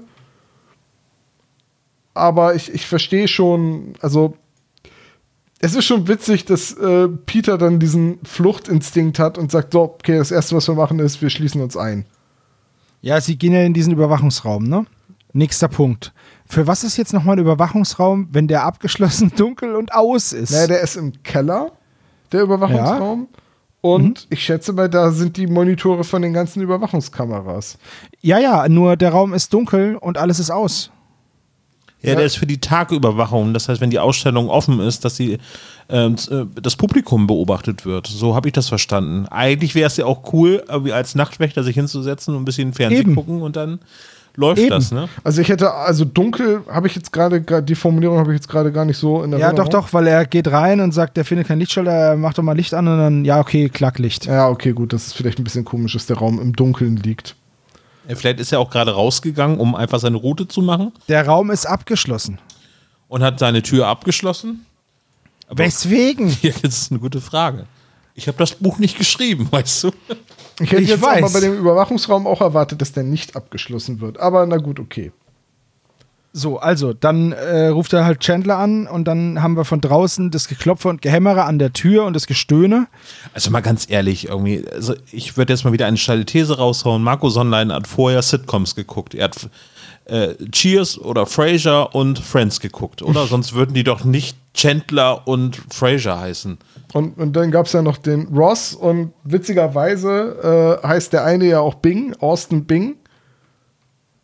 Oh, Chandler Bing ist beides drin. Oh mein Gott, ein Friends-Bingo. Wir haben hier ein Friends-Bingo. Chandler Bing, wow, das Ja, war eine kurze aber der wir Typ, haben der Peter seinen Kaffee kocht im Museum, heißt Gunther. Ich, ich kann es dir nicht sagen. Ich weiß nicht, ob, ob äh, da, zwangsläufig jetzt Friends oder so äh, Vorlage gewesen ist. Okay, also äh, wir, wir laden Marco Sonnleitner mal in diesen Podcast ein und setzen die Pistole auf die Brust. Und dann Und fragen wir einfach mal nach, was. was haben da- Sie diese Serie gesehen? Das ist genau. Ja, gut. Ähm, Das, das, das Schlagen an die Tür und das Stöhnen fand ich okay. Nur, auch wieder so ein Punkt. Da draußen steht ja jetzt nicht die Moorleiche, weiß ich aus sicherer Quelle. Wenn jetzt Peter, ja, wenn jetzt Peter einfach sagt, okay, Dude, ich hau dir die zwei Zähne auch noch raus und die Tür aufmacht, ist der ganze Plan beim Teufel. zumal die Jungs auch zu dritt sind. Also da Richtig. sie halt mit einem Einbrecher jetzt auch leichtes Spiel. Der, Und ich der vermute verlässt auch, sich dass schon Peter- sehr drauf, dass die vor ihm Richtig. Angst haben werden. Nee, was Und leider Peter- rausgeschnitten worden ist, Peter hat aus Angst die Tür abgeschlossen, hat den Schlüssel in den Mund gesteckt und Justus kam und haute ihn auf den Rücken und sagt, warum schießt er denn die Tür ab? Und in dem Moment, Genau. Das, haben wir nur Wir sind, ja nicht, wir sind ja nicht bei Saw. ach so. Also auf jeden Fall, auf jeden Fall ist das halt so eine Frage, da, da ist der Plan schon so hart an der Grenze zum Scheitern. Plus, wenn ich doch, also die, oh mein Gott, ich, das tut mir leid, ich ringe mit den Worten. Die Motivation des Täters ist ja, diesen Schatz suchen zu können. In Ruhe, ja. In Ruhe. Deswegen mache ich so einen Scooby-Doo-Scheiß, der dazu führt, dass der panische Kinderwächter in dem Raum Leute anruft, die herkommen. Das ist das Gegenteil davon, Ruhe zu haben. Äh, sagen wir mal so, also wir können ja, wir sind irgendwie jetzt schon sehr, sehr weit, weil eigentlich Es tut mir es leid. kommt ja noch so ein Ähm, bisschen Handlung dazwischen. Die ist zwar ja, nicht wirklich okay. wichtig für den Fall, aber die kommt ja noch dazwischen. Eigentlich nicht. So, Und zwar, äh, also, es nein, nein, warte, so. warte, warte, warte. Ach so, Lass mich ausreden. okay. Äh, es, es ist ja so, dass die beiden, die letztendlich diesen Bruch planen, das sind ja einmal der, das wird im Hörspiel nicht so deutlich, das sind der Assistent von Mr. Chandler, der Austin. Das ist nämlich keiner der Nachtwächter oder der Angestellten, sondern das ist der persönliche Assistent von Mr. Chandler. Oh, das ist im Hörspiel aber anders. Eben. Da Und- ist der Austin nämlich ein Wächter. Ja, ja, das, das wird nicht explizit erwähnt, dass er der Assistent ist. Und der äh, zweite, der da involviert ist, ist der Sohn des Anwalts von Das kommt raus. Jason Stewart. So, der, der Sohn des Anwalts hat natürlich keinen Zugang zum Museum. Warum sollte er den auch haben? Na? Der Assistent hat einen Zugang zum Museum, aber ja nicht nachts, weil er ja kein Nachtwächter ist. Also die haben schon ein Problem, dass sie nie unbeobachtet oder unbemerkt in dem Museum sind. Oh, Gleichzeitig, warte, warte, warte, warte, warte. Da möchte ich gerne einhaken. Ja, Der Assistent von Mr. Chandler hätte ja gewusst, dass ein Nachtwächter gesucht wird und hätte ja auch quasi den Job vermitteln können. richtig. Der hätte einfach sagen können, Dude, pass auf, Ja, so. bevor wir da so einen Halbstarken nehmen, nehmen wir lieber diesen jungen Mann, der, äh, man muss ja niemandem sagen, dass er der Sohn eines Anwalts ist, der wahrscheinlich selbst Jura studiert hat, so ist es ja bei Anwälten. Ähm, klar, das hätte man so machen können und das wäre auch, glaube ich, eine ganz legitime Begründung gewesen, warum der da ist. ich gehe jetzt mal davon aus, dass es halt so gemeint war, die brauchten irgendwie eine Gelegenheit, alleine im Museum zu sein. Aber dann ergibt das, warum man dann dem Nachtwächter, der vor Ort ist, Angst macht, statt den einfach irgendwie, weiß ich nicht, drei Fragezeichen esk mit Chloroform zu betäuben und in eine Kiste zu sperren oder oder oder. Das wäre bei TKKG passiert. Das wäre auch schon bei drei Fragezeichen möglich gewesen. Ähm, das hätte halt ja auch passieren können. Weißt, wisst ihr? Dass, dass die Ja, den natürlich. ein- einfach betäuben und sagen, so, jetzt haben wir das Museum für uns. Aber dann hättest du nicht den Schreckensmoment für den Verlag und du hättest nicht die Begründung, warum die drei Fragezeichen vor Ort sind. Das ist natürlich alles ein bisschen dünn von der Begründung her, aber anders verstehe ich das nicht. Es heißt ja auch, ne, auf der Flucht und nicht geschnappt nach fünf Minuten, um das nochmal zu zitieren. Ja. So ist es halt einfach, ne? Ja, das ist, das ist halt eine Erklärung, aber keine Legitimation, meiner Meinung nach. Also ich finde ich find das auch keine gute Begründung, dass die das Museum für sich haben wollen, weil sie das halt anders leichter hätten haben können. Aber ich schätze Richtig. mal so, es ist gedacht. Ja. Ganz ehrlich, dieses Rätsel zu lösen, das kannst du am Küchentisch machen, dann gehst du rein. Macht Justus und ja auch quasi. Im Vorbeigehen Eben. am Küchentisch. Du brauchst den Raum ja nicht mal. Naja, gut. Richtig. Also, jetzt kommen, dann, wir, kommen wir zur nächsten Szene und da habe ich Genau. eigentlich gedacht, da wird Sebastian, da spätestens wird Sebastian ausflippen. Ich, Alter. ich weiß aber auch nicht, warum das Ganze so ich passiert. rascht aus. Pass auf, wir, wir haben, wir haben, Äh, hör mal, jetzt, jetzt kommt ja. Gott, ich hasse dich so sehr. Also, Warte, ich wir habe hier noch ein paar M&M's. Oder Tom, du bist willst du ein auch? Genie. Warte. Jetzt sag mal, wie du die Folge findest. ich hasse euch so sehr. Ich könnte gerade schreiend davonlaufen. Wir sind jetzt Ihr seid solche Wir Kollegenschweine. sind jetzt gerade in der Szene in der Zentrale, wo die Chips Ja. essen. Ich habe schon keinen Bock mehr. Übrigens, was ich noch erwähnen will, ne? Dieser geile Überwachungsraum, in dem keiner drin sitzt, der ist sowieso Müll, weil die Kameras nämlich immer hin und her schwenken und nie was aufnehmen. Und jetzt noch eine ganz kurze Frage. Wir haben Kameras, mit denen wir die Mondoberfläche in Ultra HD aufnehmen können. Wieso ist jede Überwachungskamera auf der ganzen Welt eine Kartoffel? Also Denk die, da mal drüber die nach. Kameras, mit denen wir den Mond aufnehmen, davon haben wir eine und die ist sehr, sehr teuer. Ja, aber so eine Kartoffelcam, Und da ist ja jede Handykamera besser. Das Museum ist ein, eine Einrichtung der öffentlichen Bildung und der Kultur und damit kritisch unterfinanziert. Oh ja, die haben nur 38 Nachtwächter. Nein, nein, sie haben fünf Nachtwächter und einer davon ist für 30. Okay. Nee, also So, also, klar, das, Das ist ja ist auch so so ein gängiges Klischee, aber besser so als so CSI-mäßig. Zoom noch mal ein bisschen näher rein. auf die Schraube, die Spiegelung, Die Spiegelung im, gegenüberliegenden, im gegenüberliegenden Schaufenster. ja, das stimmt. Aber trotzdem, also, äh, es ist ja so, dass extra darauf hingewiesen wird am Anfang, dass es eine super neue, super neuen Schnickschnack gibt und super tolle Überwachungstechnik und dann ist die so eine Grütze. Naja, egal. Also auf jeden Fall sind wir jetzt in der Zentrale und ich habe mir hier an die Seite geschrieben, während der ganzen Szene scheißblödes Chipsgefresse. es, es tut mir leid, dass ich jetzt hier so plakativ Ja, werde, das aber kam das jetzt überraschend, oder, Tom? Ja, ich, Ich bin auch total hasse erstaunt, es. dass sich das gestört hat. das ist so allein die Dialoge, während sie die Chips essen, sind schon so ich behämmert. Es ist, habe oh das gehört und habe gedacht, also erstmal habe ich auch gedacht, oh, das wird Sebo garantiert erwähnen. Ähm, Ja. Und dann habe ich gedacht, das ist bestimmt reingenommen worden, so im Studio so ein bisschen improvisiert, weil man die Tüte Chips da hatte weil man gedacht hat, ach, das passt auch irgendwie ganz gut und das ist ja auch irgendwie ganz witzig. nee, ist äh, im Buch genauso. Ist keine exklusive Hörspielszene. Liebe ich. Liebe, wenn ihr mir, wenn ihr, wenn jemand hier zuhört von diesen Autoren und so. Und diesen ey, bitte macht Autoren. keine. Bitte, bitte hört auf, diese Essensszenen da reinzubasteln. Bitte. Oder wenigstens, wenigstens, Herr Minninger, könnten Sie bitte, könnten Sie das bitte weglassen? Das wäre ganz toll. Ich wäre Ihnen zu ewigem Dank verpflichtet. Dankeschön. Woher kommt diese äh, Phobie? Ich finde es einfach, ich finde es einfach eklig. Das ist doch, man redet nicht mit vollem Mund. Tut mir leid, vor allem nicht. Man, ich meine, klar, wenn man sich beim Mittagstisch unterhält, habe ich da nichts dagegen. Das Ding ist aber, ich habe ja einen Kopfhörer auf oder ähnliches, ne? Eine Box, ich fahre im Auto. Das ist zwar jetzt sehr off-topic, Sebo, aber bist du jemand, Ja. der vor anderen Leuten rülpst? Äh, vor Freunden, ja. Das ist zum Beispiel so eine Sache, auch bei Freunden, das finde ich jetzt nicht ekelig in dem Sinne, dass ich mich da so dran störe wie du an Essgeräuschen. Aber das finde ich super unhöflich und Es kommt, es kommt drauf an. Es kommt drauf an. Es gibt ja so Freundeskreise, in denen ist es lustig. Dann gibt es Freundeskreise, da macht man das nicht. So, also ich mache das auch nicht bei allen meinen Freunden. Aber es gibt so einen Freundeskreis, da ist es, wenn wir Rollenspiel spielen, da ist das scheißegal. So, aber wenn wir jetzt, ähm, wenn ich jetzt irgendwo bin und äh, viele von meinen Freunden haben halt Kinder, da würde ich das nie machen. Also Ich ich, ich ja war mal auf einer Freunden. Hochzeit, wo, Also- das, wo die Braut das Wettröpsen gewonnen hat.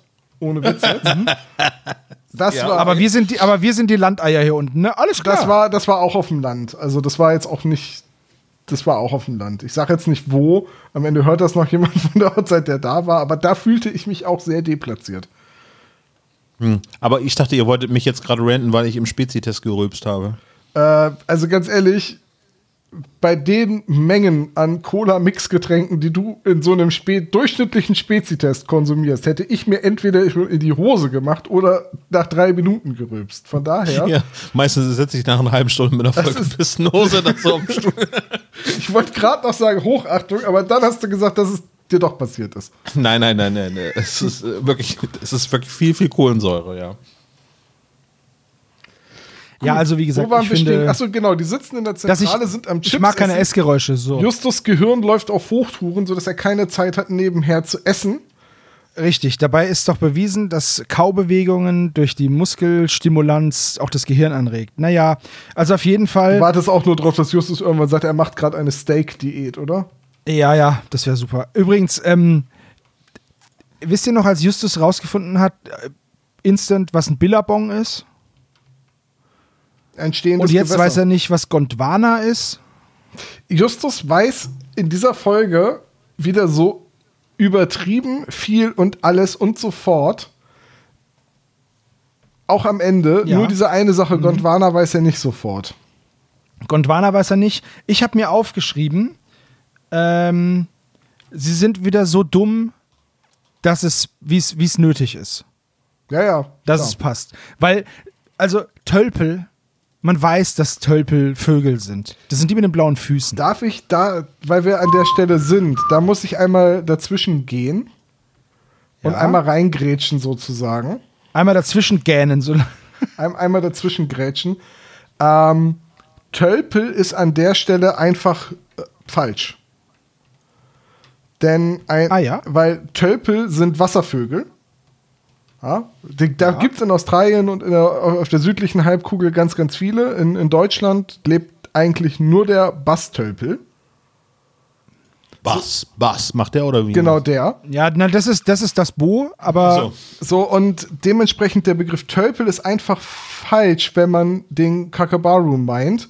Der Kakabaru heißt auf Deutsch Jäger liest. So, heißt der nicht Kokobura? ja, oder Kokabura, ich kann mir das immer nicht merken, wie, wie, wie der genau heißt. Also die Jäger liest im Englischen Kokaburu oder Kokabara oder so. Kok Kokobura. je, je nachdem. Äh, das ist aber kein Tölpel, weil ein Tölpel ist eine andere Vogelfamilie als die äh, Jägerliste, weil der, der, also der, der, der, der Kakabaru ist deutlich verwandter mit dem Eisvogel aus der Krombacher Werbung.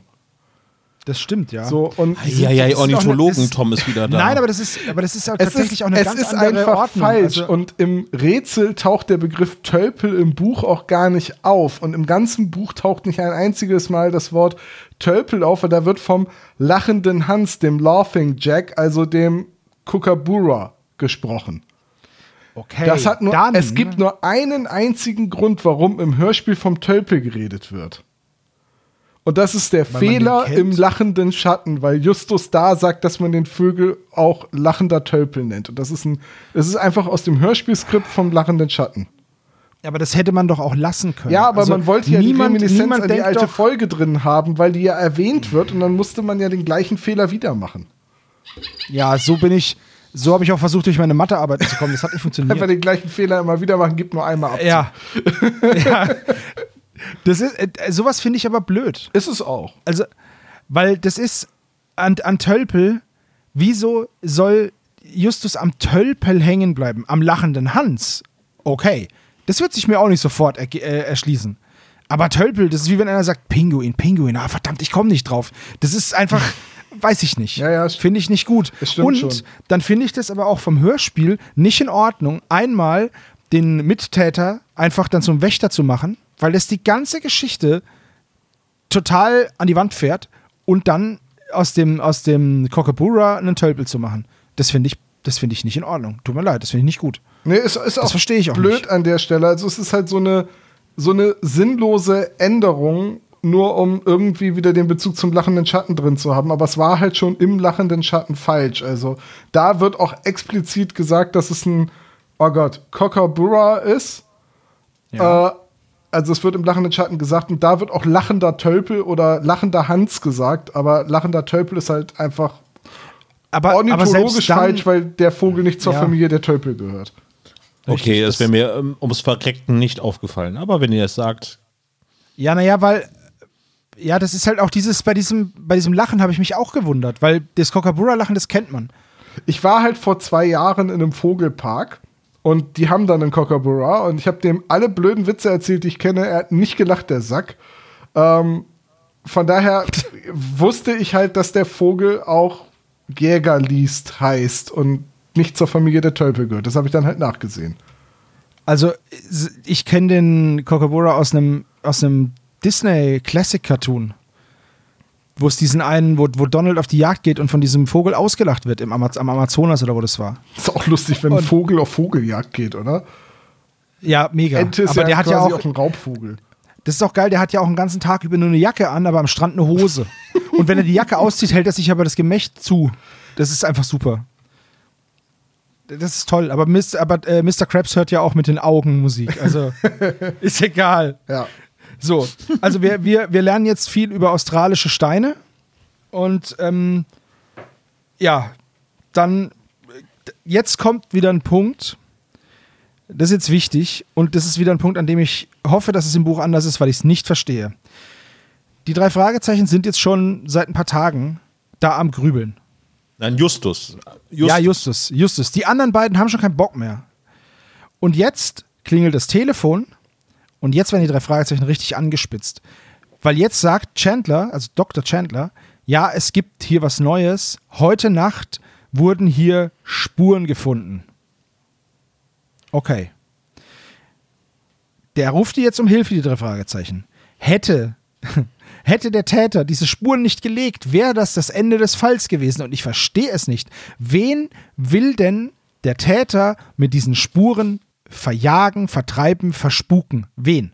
Ich check das nicht. Ja, es ist, das ist leider nur leicht anders im Buch. Mm, Es ist ja so, wir haben das ja eben gerade schon gesagt, dass die Moorleiche nicht zu den Ausstellungsstücken im Dundee-Raum gehört. Logischerweise. Oder es ist der Stuart-Raum, ne? ja, Das ist der Stuart-Raum. Nicht Dundee ist nur der Krokodilfänger da am Anfang. Ähm, jedenfalls, also das gehört da ja nicht so richtig rein. Das ist dem Sohn des Anwalts natürlich auch klar, dass das da nicht so reingehört. Und die wollen halt diese ganze Inszenierung um die Moorleiche als Ablenkung nutzen und um so von dem eigentlichen Raum abzulenken und Verwirrung zu streuen und auch dann so ein bisschen mit dem Schilddiebstahl beziehungsweise mit dem verschwundenen Schild auf die Spur halt auf den Rosenberg legen, äh, lenken und, und, und quasi den so reinreiten. Das ist aber auch da, die Spuren sind da, damit die drei Fragezeichen einen Grund haben, wieder ins Museum zu gehen und damit die Handlung vorangeht. Es ist kein guter Plan. Und Nee, null. je mehr man den zerlegt, desto schlechter wird der auch. Also ähm, die, die, die drei Fragezeichen müssen halt irgendwie in der Handlung gehalten werden und man braucht dieses, dieses Schreckenselement. Aber jetzt sind wir mal ehrlich, ne? Die drei Fragezeichen sind in der Handlung gehalten durch Peters Job. Ja, nur dass Man muss es Peter doch nicht halt noch äh, extra dann schwer auf einmal machen. nicht mehr der Nachtwächter ist. Ne? Der muss nicht mehr, die ganze Woche über hat er offenbar nicht gearbeitet. Richtig, oder er hat aber dann zum gearbeitet Schluss wieder. und äh, Aber nichts Es gesagt. ist nichts passiert oder es ist. Äh, ne, es Nee, es ist ja nur in einer Nacht was passiert. Wahrscheinlich ist ja in der Nacht, wo er nicht arbeiten muss, ist da was passiert. Also er wird ja nicht sieben Tage die Woche da arbeiten. Aber Das es ist ein wird Ferienjob. Ich habe sieben Tage die Woche gearbeitet. Damals in der Fischkonservenfabrik. Ja, nein, genau. aber in der, das war, nein, in der Zahnbürstenfabrik. Tatsächlich. War aber cool. Ähm, Ähm, Also es, Ja, gut. es ist so, dass der Dreck, der, der da die Spuren hinterlässt, um die Vitrine rum war, um die Vitrine etwas interessanter wirken zu lassen. Und was halt im Buch auch noch drinne ist, das fehlt im, im Hörspiel auch, dass die Typen, ich muss es zurücknehmen, die wissen gar nicht, dass die Moorleiche da nicht zugehört. Die haben da nämlich keine Ahnung von. Die denken, weil die Moorleiche dasteht, wo der Beutelteufel stehen müsste, dass irgendetwas mit der Moorleiche ist und dass da irgendwie in der Vitrine oder in der Nähe davon äh, der Schatz versteckt sein muss. Im Übrigen möchte ich hier nochmal darauf hinweisen, dass Justus und überhaupt niemand dieses Rätsel knacken kann. Ja. Diese beiden Hyopies haben es aber schon geknackt. Ja, ja, warte. Also, ja, sie haben das schon so weit geknackt, dass sie äh, wissen, dass irgendwas mit der Vitrine sein muss. Und jetzt finden sie nichts in der Vitrine und denken, na, es muss da aber irgendwo sein. Und dann ist ihr Plan, dass das, was zur Vitrine gehört, dann ja wahrscheinlich, wenn die Moorleiche weg ist, nicht mehr gebraucht wird und dass sie dann da besser rankommen. Dann gibt es da noch so eine Szene, wo sich Justus, Peter, Bob und Mr. Chandler draußen bei den Mülltonnen verstecken und auf die Einbrecher warten. Ja. Wie dem auch sei, die drei Fragezeichen gehen jetzt ins Museum und finden so weißlichen Staub, Späne, sieht ein bisschen aus wie, wie, wie Holzraspel so, also Sägemehl. Und äh, ja, an dem Türblatt ist oben ein Kreis und ein Halbkreis oder ein C oder irgendwie sowas eingeritzt. Und in dem Ausstellungsraum liegen halt diese Erdkrümel rum. Ja, das muss jemand gelegt haben, weil sonst hätte das die Putzkolonne schon längst beseitigt. Es ist ein Jetzt- Kreis und ein Halbkreis eingezeichnet. Es wird als Oder äh, gewertet, aber später sagt Peter denn, es könnte ja auch äh, Pommes und Cola sein oder irgendwie Ja, so, eine ne, ne, ne Pizza und eine angebissene Wurst oder so. Irgendwie sowas. Ich fand das fand ich ganz lustig. Aber es ist, äh, wenn man das zum ersten Mal hört, denkt man, es ist ein Zeichen, aber es sind wirklich zwei Zeichen, oder? Ja, Weil richtig. Sonst Ich würde dachte das ja auch. später gar keinen Sinn machen, ja. Richtig, ja, ja, es sind zwei Zeichen, aber das ist schlecht erklärt worden, das stimmt. Am Anfang dachte ich nämlich auch, das sind zwei. Ich dachte, das wäre Äh, eins. das ist nur eins, das ist nur eins, genau. Ich dachte die ganze Genau, Zeit, ich das dachte, wäre wäre ein eins. Zeichen, bei dem man nicht weiß, ob das ein Kreis oder eine Wurst sein soll. ja. Genau, und dann ähm, später macht es dann mehr Sinn, wo, wo sie dann quasi bei der Auflösung sind. Ah ja, das sind wohl zwei Zeichen gewesen. Ja. ja, übrigens Kreis und Wurst geht, ne? Rings Fleischwurst ist kein Problem. So, also auf jeden Fall sind sie jetzt wieder in diesem Raum und nehmen jetzt voll CSI-mäßig Proben und spielen mit einem ausgestopften Beutelteufel rum. Drücken da drauf, dann kommt dieser Beutelteufel-Schrei oder Ruf. Und äh, ja, sie sehen dann auch diesen Tölpel und kommen dann drauf, ja, ach ja, lachender Schatten, Tölpel, ja, wir sind ja ja. Exakt. Und äh, jetzt entschließen sie sich, sich zu trennen. Justus und Bob gehen, äh, Justus und Peter gehen zu Dr. Brolin und bringen da die Erde hin und diesen anderen Staub. Und Bob soll in die Bibliothek, um noch ein bisschen was über Stuart zu recherchieren. Dr. Brolin klingt echt nach einem super Kumpel, oder? Ja, das klingt wie einer von Fast and Furious. Also ich musste da an Limp Bizkit denken. Keep rolling. Sehr schön, ja. Ja, eine Referenz auf Panik im Park ist es, ne? Genau. Ja, Ja. Übrigens, Beutelteufel ist auch als tasmanischer Teufel bekannt, ne? ja. ja. Ja, wollte ich hatte nur da, gesagt ich haben. hatte da meinen Looney Tunes-Moment so. ja, Taz halt, ne? Ja. Ja, ein, ein Tier, wo ich immer nicht weiß, ob es süß oder gruselig ausschaut. Aber naja. Jetzt sind sie wieder in der Zentrale als nächstes. Und diese Zwischenmusik, die kam mir jetzt schon sehr seifenopermäßig vor, euch nicht? Oh, warte mal, ist es der Wechsel gerade? Ist das quasi von A auf B der Wechsel? Ich habe hier Simpsons-Moment ja, aufgeschrieben. Ist es das äh, Äh, Intro der nee, drei Fragezeichen nee, als nee, nee. Saxophon? Das kommt später, ne? Ja. Das kommt später. Das ist jetzt hier so eine, so eine Soap-Musik. So. Ich weiß auch nicht, wie ich das beschreiben soll. Äh, ich fand sie sehr, naja, so, unpa also ungewohnt. Einfach nur. Nicht, nicht schlecht oder so, aber ungewohnt. Naja, es ist jetzt äh, quasi die zweite Folge, die mit neuer Musik, also äh, seit Folge 125 ist Stil mit dem Arrangement mit dabei bei, bei den drei Fragezeichen und äh, die sind ein bisschen anders aufgestellt. Also es gibt da schon irgendwie so einen so Wechsel. Ich finde, dass das neue Thema sehr häufig vorkommt. Äh, insgesamt, um das jetzt schon mal vorwegzunehmen, die Musik hat mir sehr, sehr gut gefallen in der Folge. Äh, sehr, sehr gut würde ich jetzt nicht sagen, aber sie war nicht schlecht. Aber ja. Also deswegen ist mir das jetzt hier nicht unangenehm aufgefallen. So. Jetzt äh, hat Bob rausgefunden, wer dieser Kirk Monroe ist, nämlich ein Anwalt. Der wird jetzt, also es erscheint jetzt diese neue Figur auf der Bildfläche. Und auch schon wieder abgeführt, weil er tot ist. Ja, richtig. Er wird, er wird hier übrigens, es gibt diesen Anwalt, aber er ist tot. So, das war so, okay, dann wird halt geguckt, okay, es gibt Traueranzeigen und halt eben auch so einen Artikel. Und da steht eben drin, dass der Stuart kurz vor seinem Tod sein, seine Familie enterbt hat wegen Streitereien. Und seitdem ist sein Vermögen, weil er soll vermögend gewesen sein, das ist halt irgendwie verschollen. So. Und jetzt ist natürlich, wie könnte es anders sein, das Rätsel, der Schlüssel zum Vermögen von Jason Stewart. Wow. Ja, du sagst es so, als wäre das total Twist. vorhersehbar gewesen. Nee, aber das ist so ein typischer. Ach, übrigens, einer ist tot, hat viel Geld hinterlassen und es gibt ein Rätsel dazu. cool, oder? Er heißt übrigens der Dingo.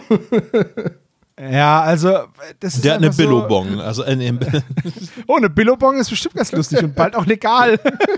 Die ist recht günstig, die Billobong. ja, ist nichts Gescheites eigentlich. Gut. Wie sind wir da jetzt hingekommen?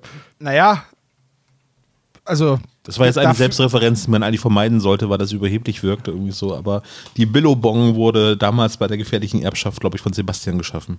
Ah, das kann sein. Da erinnere ich mich schon gar nicht mehr dran. das weiß ich auch nicht mehr, aber da war ich wieder lustig. Das freut mich. Soll, Also ich sollte mehr unseren liebe eigenen Hörerin Podcast hören. Linda und äh, meine Kollegin Linda hatte uns mal überlegt, äh, T-Shirts zu machen mit der Billobong drauf. Wie gesagt, wenn es legalisiert wird, könnt ihr mir gerne auch eine Billobong schenken. so, nein, Quatsch. Oder doch nicht? Nur wir werden sehen. Okay, also, es ist jetzt halt wieder dieses Rätsel und jetzt kommt auch wieder so ein, so ein geiler Moment. Jetzt kommen nämlich Justus und Peter mit ihren Ergebnissen und sagen: Hier, pass auf, wir haben die Erde analysieren lassen. Eigentlich ist es voll schwer und gar nicht möglich, aber unsere Erde ist so ähnlich wie eine Erde, die der schon hat. Und die kommt aus England, kann aber auch Zufall sein, dann heißt es nichts. Okay, cool. Und übrigens, in dem weißen Staub sind auch Nägel und Knochen drin und die sind sau alt. Und weißt du, was das Schlimme an der Erde aus England ist? Da kommt auch die Moorleiche her.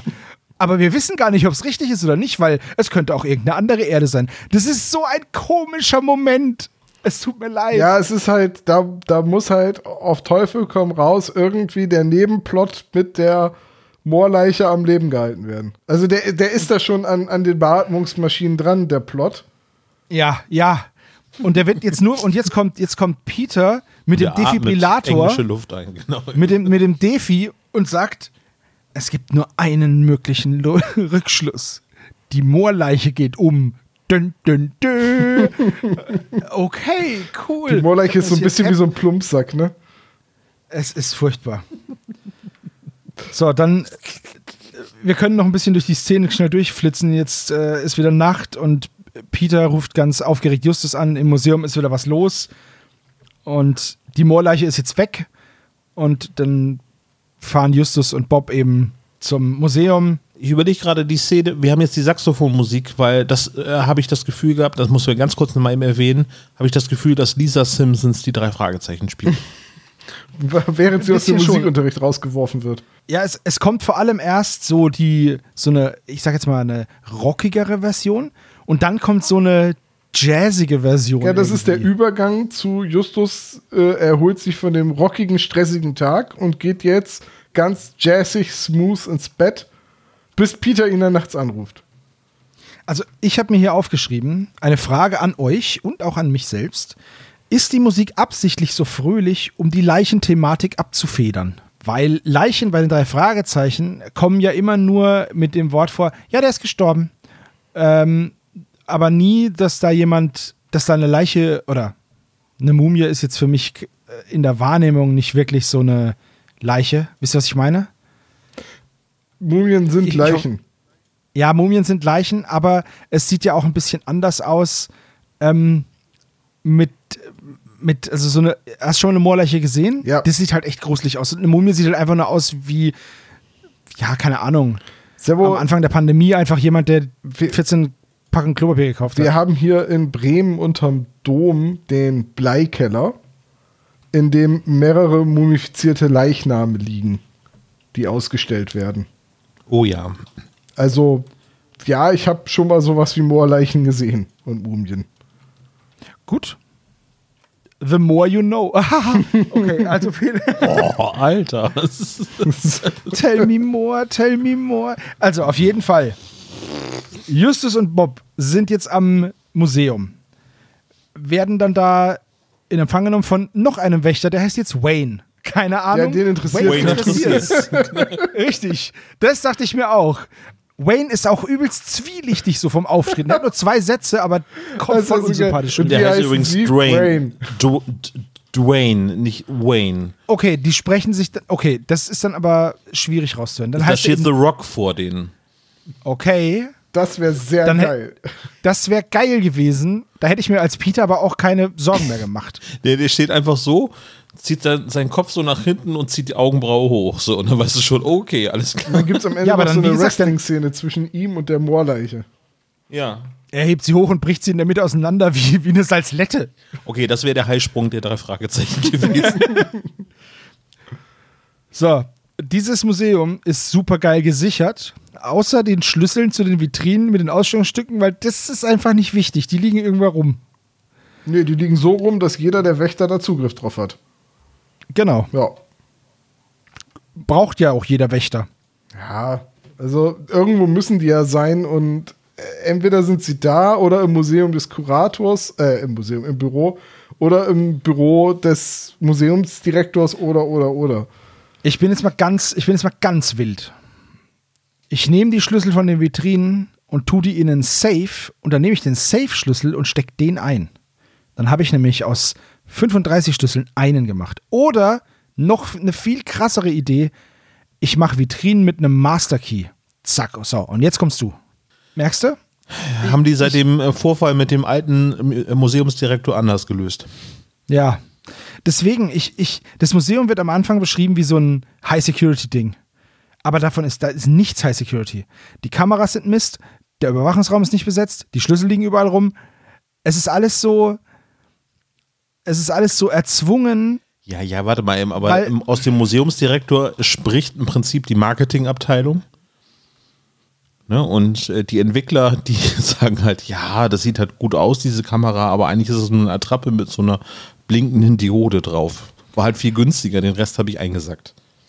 Ja, aber selbst so ein blinkendes Ding wäre besser gewesen, weil es wäre starr gewesen, hätte sich nicht bewegt, hätte sich keiner dran vorbeigesneakt. Naja. Also, so, jetzt, jetzt Chandler, die Leiche ist jetzt weg. Ne?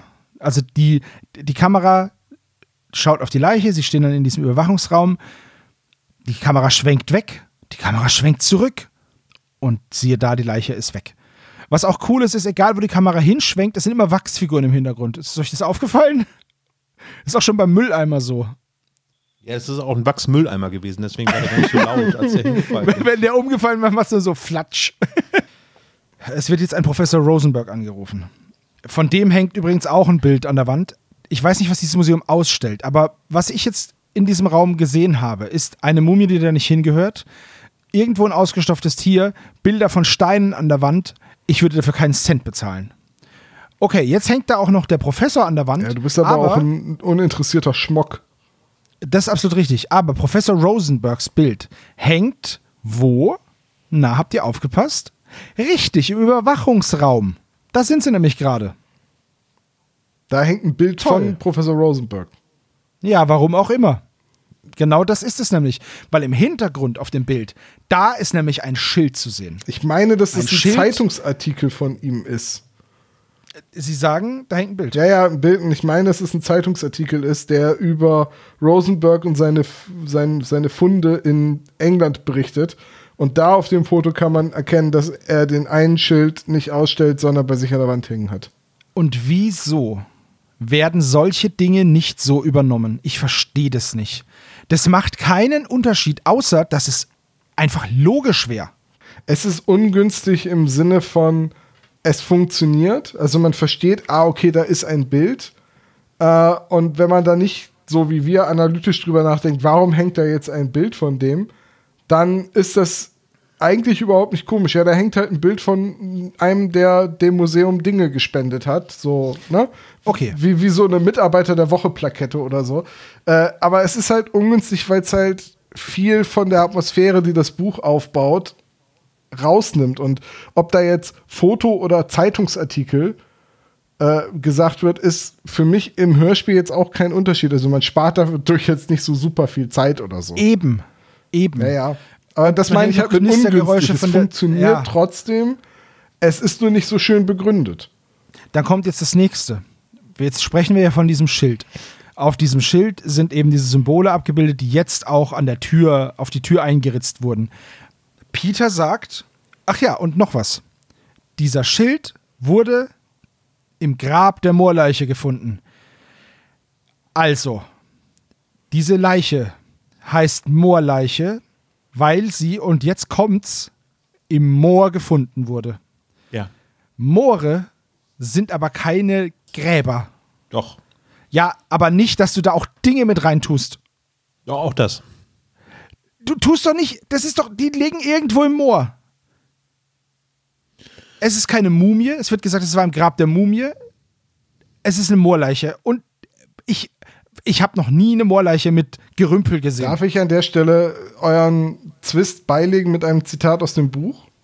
ja, bitte. Mhm. Oh, bitte. Das ist völlig richtig, stimmte Chandler zu. Allerdings müssen wir hier eher von einem rituellen Menschenopfer ausgehen, denn für ein normales Grab hätte man sich sicher keinen Moor ausgesucht. Aber in solchen Danke. Fällen waren Grabbeigaben die Regel.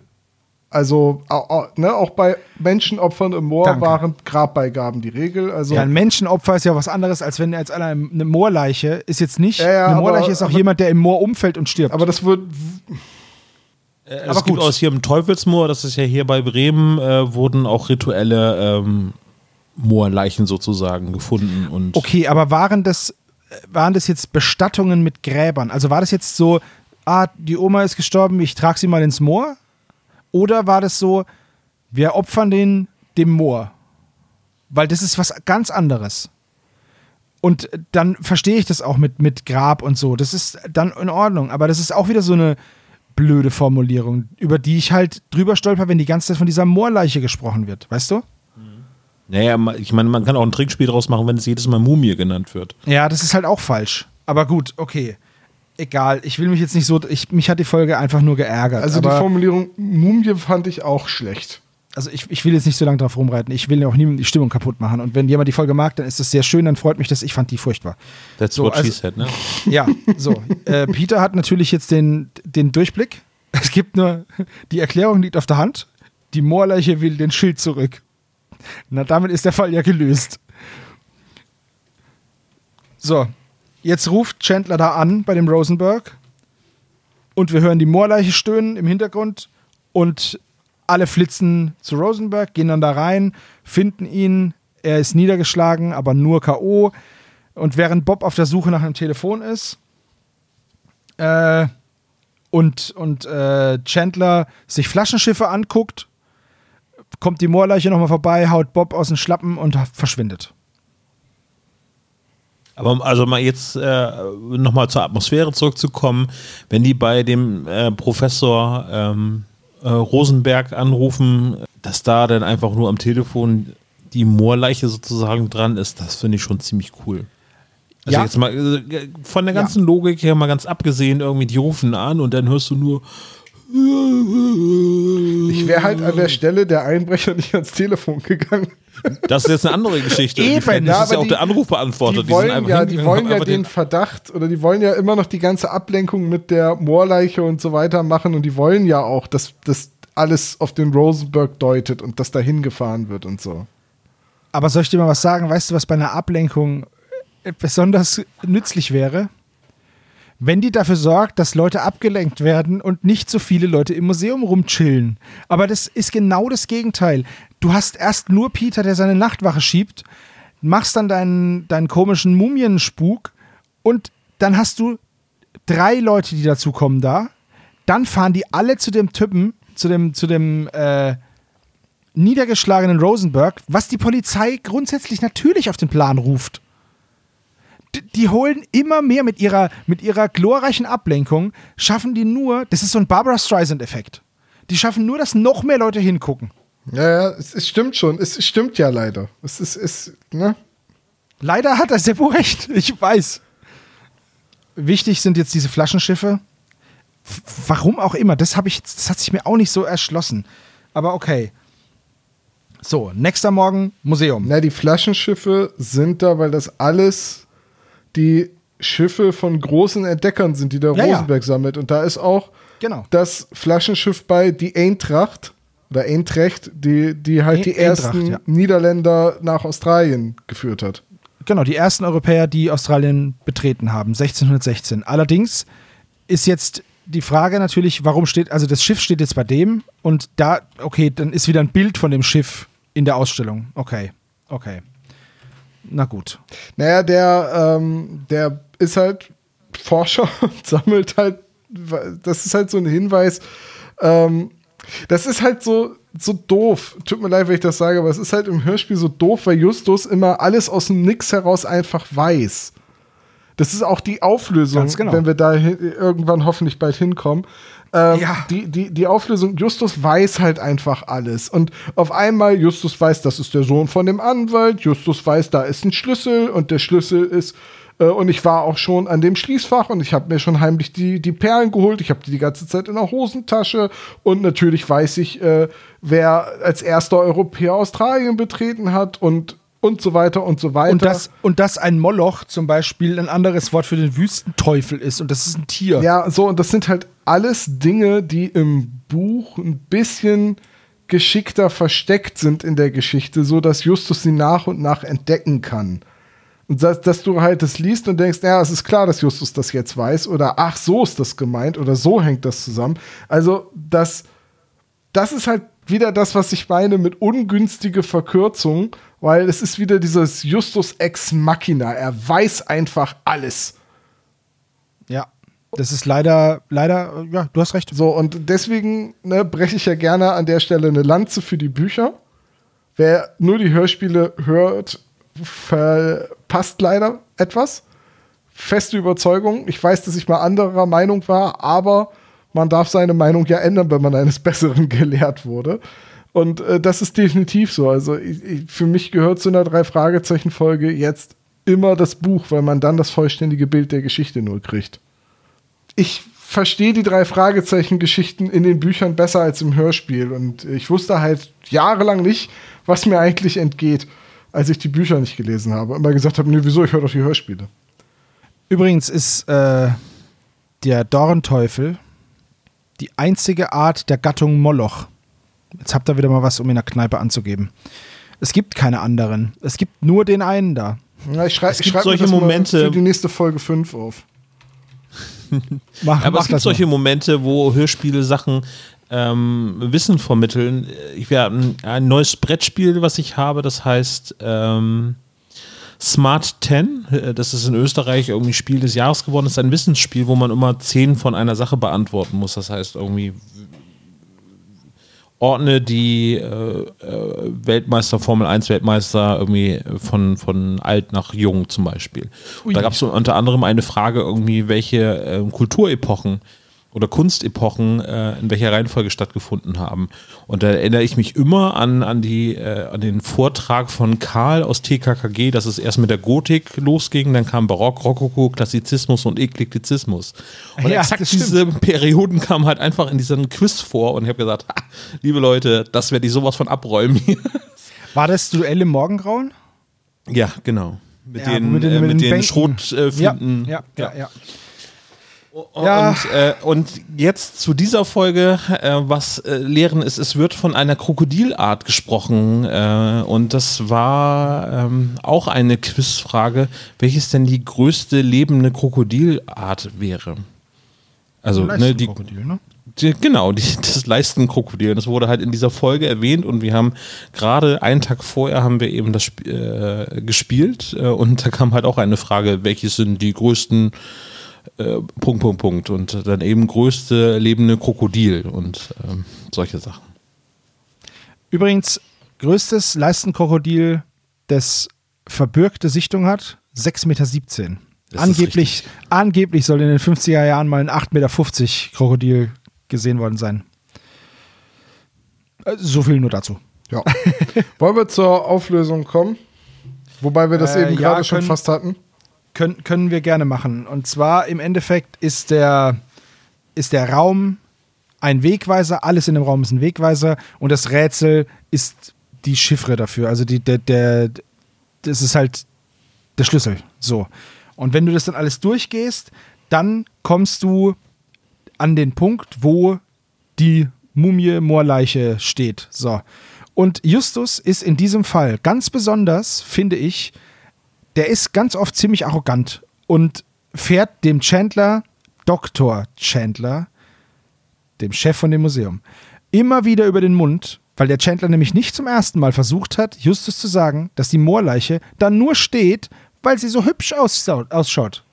Ja. So. Das fand ich aber schön gemacht im Hörspiel, dass es wirklich daran scheitert, dass Justus ständig in seinen Monologen gefangen ist und Dr. Chandler nicht zu Wort kommt. So, und jetzt holt Olaf mit der groben Kelle aus. Sag da mal, ein Doktor. also, der. Also, das ist das größte Problem, was ich mit dieser Folge habe, dass irgendwie so dieses ganze Rätsel nicht stattfinden konnte über längere Zeit, weil dieser Dr. Chandler einfach beschlossen hat, eine Moorleiche mitten in dieser Australien-Ausstellung zu platzieren, weil er denkt, das passt alles wunderbar zusammen. Was hat er studiert? Hat er Feng Shui studiert und hat gesagt, oh, Moorleichen sind hier schön richtig in der Mitte gut platziert, irgendwie für, für einen guten, gute Schwingung. Oder was ist das? Ist das ein Anthropologe? Ist es ein, ein, ein Geologe? Ist es irgendetwas anderes, was irgendwas mit Museum zu tun hat? Wieso kommt man zum Verrecken auf diese Idee, eine Moorleiche aus England nach Australien zu packen? Ist das vielleicht ein Strafgefangener, der nach England wieder geflüchtet ist und da dann im Moor begraben worden ist oder so? Ansonsten, bitte. Ja, das Ding ist halt auch, wieso denkst du dir, du schaust dir so eine Ausstellung an, sagst, ey, die ist eigentlich ganz hübsch, aber weißt du, was hier noch fehlt? Eine Leiche. Und dann stellst du einfach einen Glaskasten mit so einer mit so einem Moorschneewittchen da rein oder was? Ja. Ein Moorschneewittchen. Moorwittchen. Also ich, Ich ich, habe mich ja nicht darüber nicht. mokiert, weil es auch ein Hörspiel ist, dass sie einfach da auch ähm, ausgestopfte Tiere präsentieren, die auch noch Geräusche machen während Das der ist ja auch, Ausstellung. das ist ja auch der Knaller. So, was ist denn das für ein, ist das ein Mitmach-Anfassmuseum? Das, das, äh, ich finde das halt alles. Ah. So, jetzt stellen die drei Fragezeichen den, äh, den, den Bösewichten eine Falle.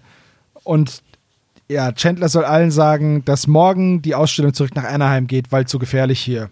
Dann stellen sie sich einfach in den Raum und dann kommen die Bösewichte rein.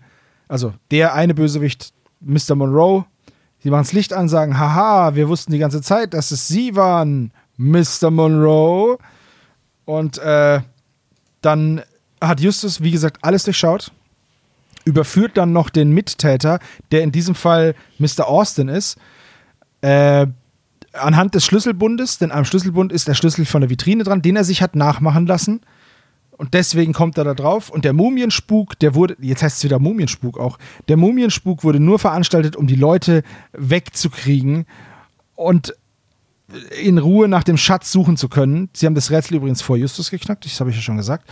Und der Schlüssel ist nämlich eigentlich in diesem Beutelteufel, der einfach irgendwo hingestellt worden ist. Und zwar seit 30 Jahren. Seit 30 Jahren steht ein ausgestopfter Beutelteufel, der jetzt auch nicht unbedingt ein beeindruckendes Tier ist, in der Ecke von dem Museum mit dem Schlüssel im Mund. Auf einer batteriebetriebenen Platte, da drückt man drauf und dann kommt dieses Geräusch. Niemand hat in dieser Zeit dieses Tier mal hochgehoben und es ist aus Versehen rausgefallen oder abgestaubt und es ist aus Versehen rausgefallen oder verpackt und es ist aus Versehen rausgefallen. Das ist einfach. Das Versteck ist so blöd. Das Rätsel ist cool. Das Versteck ist einfach so öllert. Und jetzt kommt's. Vor wem hat Stuart denn sein Reichtum versteckt und für wen hat er dieses Rätsel geschrieben? Ja. Für wen? Es macht Für überhaupt jeden, keinen Sinn. der intelligent genug ist, rauszufinden, was der alte Mann noch alles so in sich hat. Dann, genau. dann würde ja Mr. Monroe, würden ja diese Perlen zustehen. Oder Justus. Übrigens, es ist das langweiligste, was du finden kannst. Perlen. Wow, es wurden Perlen gefunden. Alter Verwalter.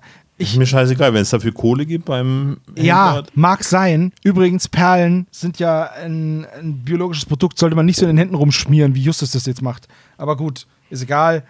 Äh, vor Also allem, haben so- ist, auch, ist auch so cool, der Satz. Und eigentlich ging es nur darum. Perlen im Wert von einer halben Million Dollar. Lächerlich. D ey, Alter, what? Nur um eine halbe Million? Alles klar, wenn du sie nicht willst, ich nehme sie gerne. Ja, ich glaube, So, Sebo ist mit seinem Fazit Abschluss- durch. Ja, warte, warte. Der Abschluss, der Oberabschluss kommt ja noch, weil die Moorleiche, die muss ja versteckt werden. Und was geht da besser als ein Krokodil? Natürlich. Das hat sowas von, von Day of the Tentacle Vibes. Benutze Moorleiche mit Leistenkrokodil. es ist einfach schlimm. Und jetzt ist der Fall gelöst. Jetzt gehen wir erstmal Pizza essen. Ach nee, Peter, du musst ja da bleiben. Haha, lol, Tirili. Und dann gehen sie. So. Und das war jetzt auch mein Fazit. Ich finde den Fall furchtbar. Übelst konstruiert. Und die Konstruktion, die da aufgebaut worden ist, die ist so wackelig und so an den Haaren herbeigezogen. Es tut mir leid. Volk der Winde-Vibes. Aber ganz krass. Oder So, Mic Drop. Sebo, du kannst den Biss jetzt lösen. Ne? Das ist jetzt, Ey. ist, ist okay. Servo, es ist tot, du kannst aufhören.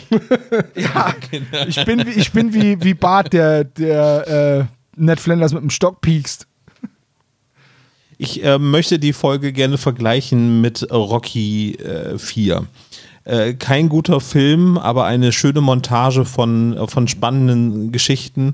In dem Fall, also wenn man jetzt die Analogie von Rocky so ein bisschen beiseite lässt, äh, äh, finde ich die Atmosphäre, die durch, durch die Bedrohung des, dieser Moorleiche aufgebaut wird, richtig, richtig schön als Hörspiel. Macht das Ganze zu einer Nicht-Einschlaffolge, weil sehr, sehr viel lange nervige Geräusche stattfinden.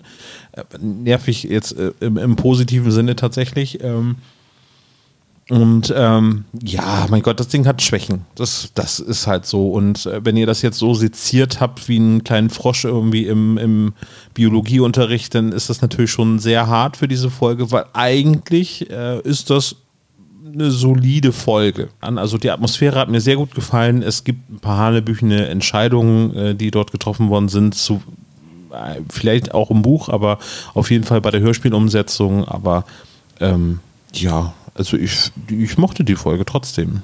Ist jetzt nicht meine Top Ten Folge irgendwie so, aber ist äh, okay. Ich muss ein bisschen ausholen für das Fazit. Fürchte ich. Ich hab Zeit. Äh, Schrecken aus dem Moor ist eine Folge, so ein bisschen wie der Geist des Goldgräbers. Für mich jetzt in meiner ganz persönlichen Wahrnehmung, weil das immer eine Folge ist, wo mir der Anfang sehr präsent ist und ich mich dann frage, ach, aber wie ging es dann weiter? Und genauso wie bei dem Geist des Goldgräbers habe ich hier jetzt bei der analytischen Betrachtung, wirklich beim sehr aufmerksamen Hören der Folge und beim Lesen des Buches dann gedacht, ja, gar nicht so gut geht das an der Stelle weiter. Schade. So. ähm, das Hörspiel ist ab dem Punkt, wo die Mumie das erste Mal, äh, die Moorleiche, das erste Mal aufgetaucht ist, echt nicht mehr so gut. Ist der, der, der Fall ist unfassbar konstruiert. Das, das Rätsel ist unfassbar konstruiert und, und, und unsinnig. Also ich, ich frage mich halt immer, wie lange werden eigentlich so Bahnhofsschließfächer nicht zwangsgeöffnet, weil die kosten ja eigentlich auch Geld. Es ist ja nicht so, du kannst da was einschließen und 20 Jahre später ist es immer noch da. Das ist ja jetzt irgendwie nicht das Schließfach in einer Bank und selbst dafür müsste man irgendwie Gebühren bezahlen. Also, Moment, ist es im Buch? Ist es keine Bank? Es ist ein, oder was ein Bankschließfach? Es ist so, Es ist- so oder ist- so. Irgendjemand ja. muss ja die Gebühren für dieses Schließfach bezahlen, damit es nicht geleert Richtig. wird. Ähm, und ich frage mich halt immer an, an der Stelle, warum muss es in einem Schließfach sein? Dann ist der Schlüssel, warum ist, warum ist nicht einfach der Schatz selbst versteckt? Warum ist da ein Schlüssel versteckt? So, ob ich da jetzt, also das ist ja nur noch ein zusätzlicher Schritt, ob ich jetzt mit dem Schlüssel zu dem Schließfach gehe oder direkt die Perlen aus dem Beutelteufel hole ähm, auch, dass in einem ausgestopften Tier etwas versteckt ist und dass man eine Moorleiche in ein Krokodil stopft. Das Krokodil ist ausgestopft. Und ausgestopft bedeutet, das ist voll mit Kram, damit es seine Form behält. Das ist kein Hohlkörper. Es ist ein Rohr, ein Krokodilrohr. So ein Krokodilrohr. Nein, es ist eigentlich eine übergroße Handtasche. es ist ein, ein Kann man so vorne an den Zähnen ist so ein Reißverschluss. äh, es ist, äh, es ist ein Alligator-Tresor. Also, Oh. so, ähm, das ist halt, ja, hm, hm, also, ich, ich versuche der Folge was abzugewinnen. Das wäre die Atmosphäre. Ich versuche der Folge, oder ich gebe der Folge auch irgendwie die Spannung, dass da Australien vorkommt. Das ist jetzt abgesehen vom Dingo, glaube ich, noch nicht so oft passiert. Dass dann eine Leiche in die falsche Ausstellung gesteckt wird, weil der Kurator den Kuratorenschein irgendwie im Internet gemacht hat und nicht Histo äh, äh, Geschichte oder was auch immer. Also der ist offenbar kein Historiker und auch kein Anthropologe, sonst würde er da im Grab rotieren. Äh, also ne, das käme dem gar nicht in den Sinn, das da auszutauschen. Äh, also das dient ja, also die ganze Szene mit dem Rosenberg und dem Einbruch bei ihm ist ja eigentlich auch nur so eine Ablenkung. Und damit, und, und dann finden sie da noch raus, dass es ein Schiff namens Eintracht gibt. Und das ist dann für Justus der nächste Anstoß, um das Rätsel zu lösen.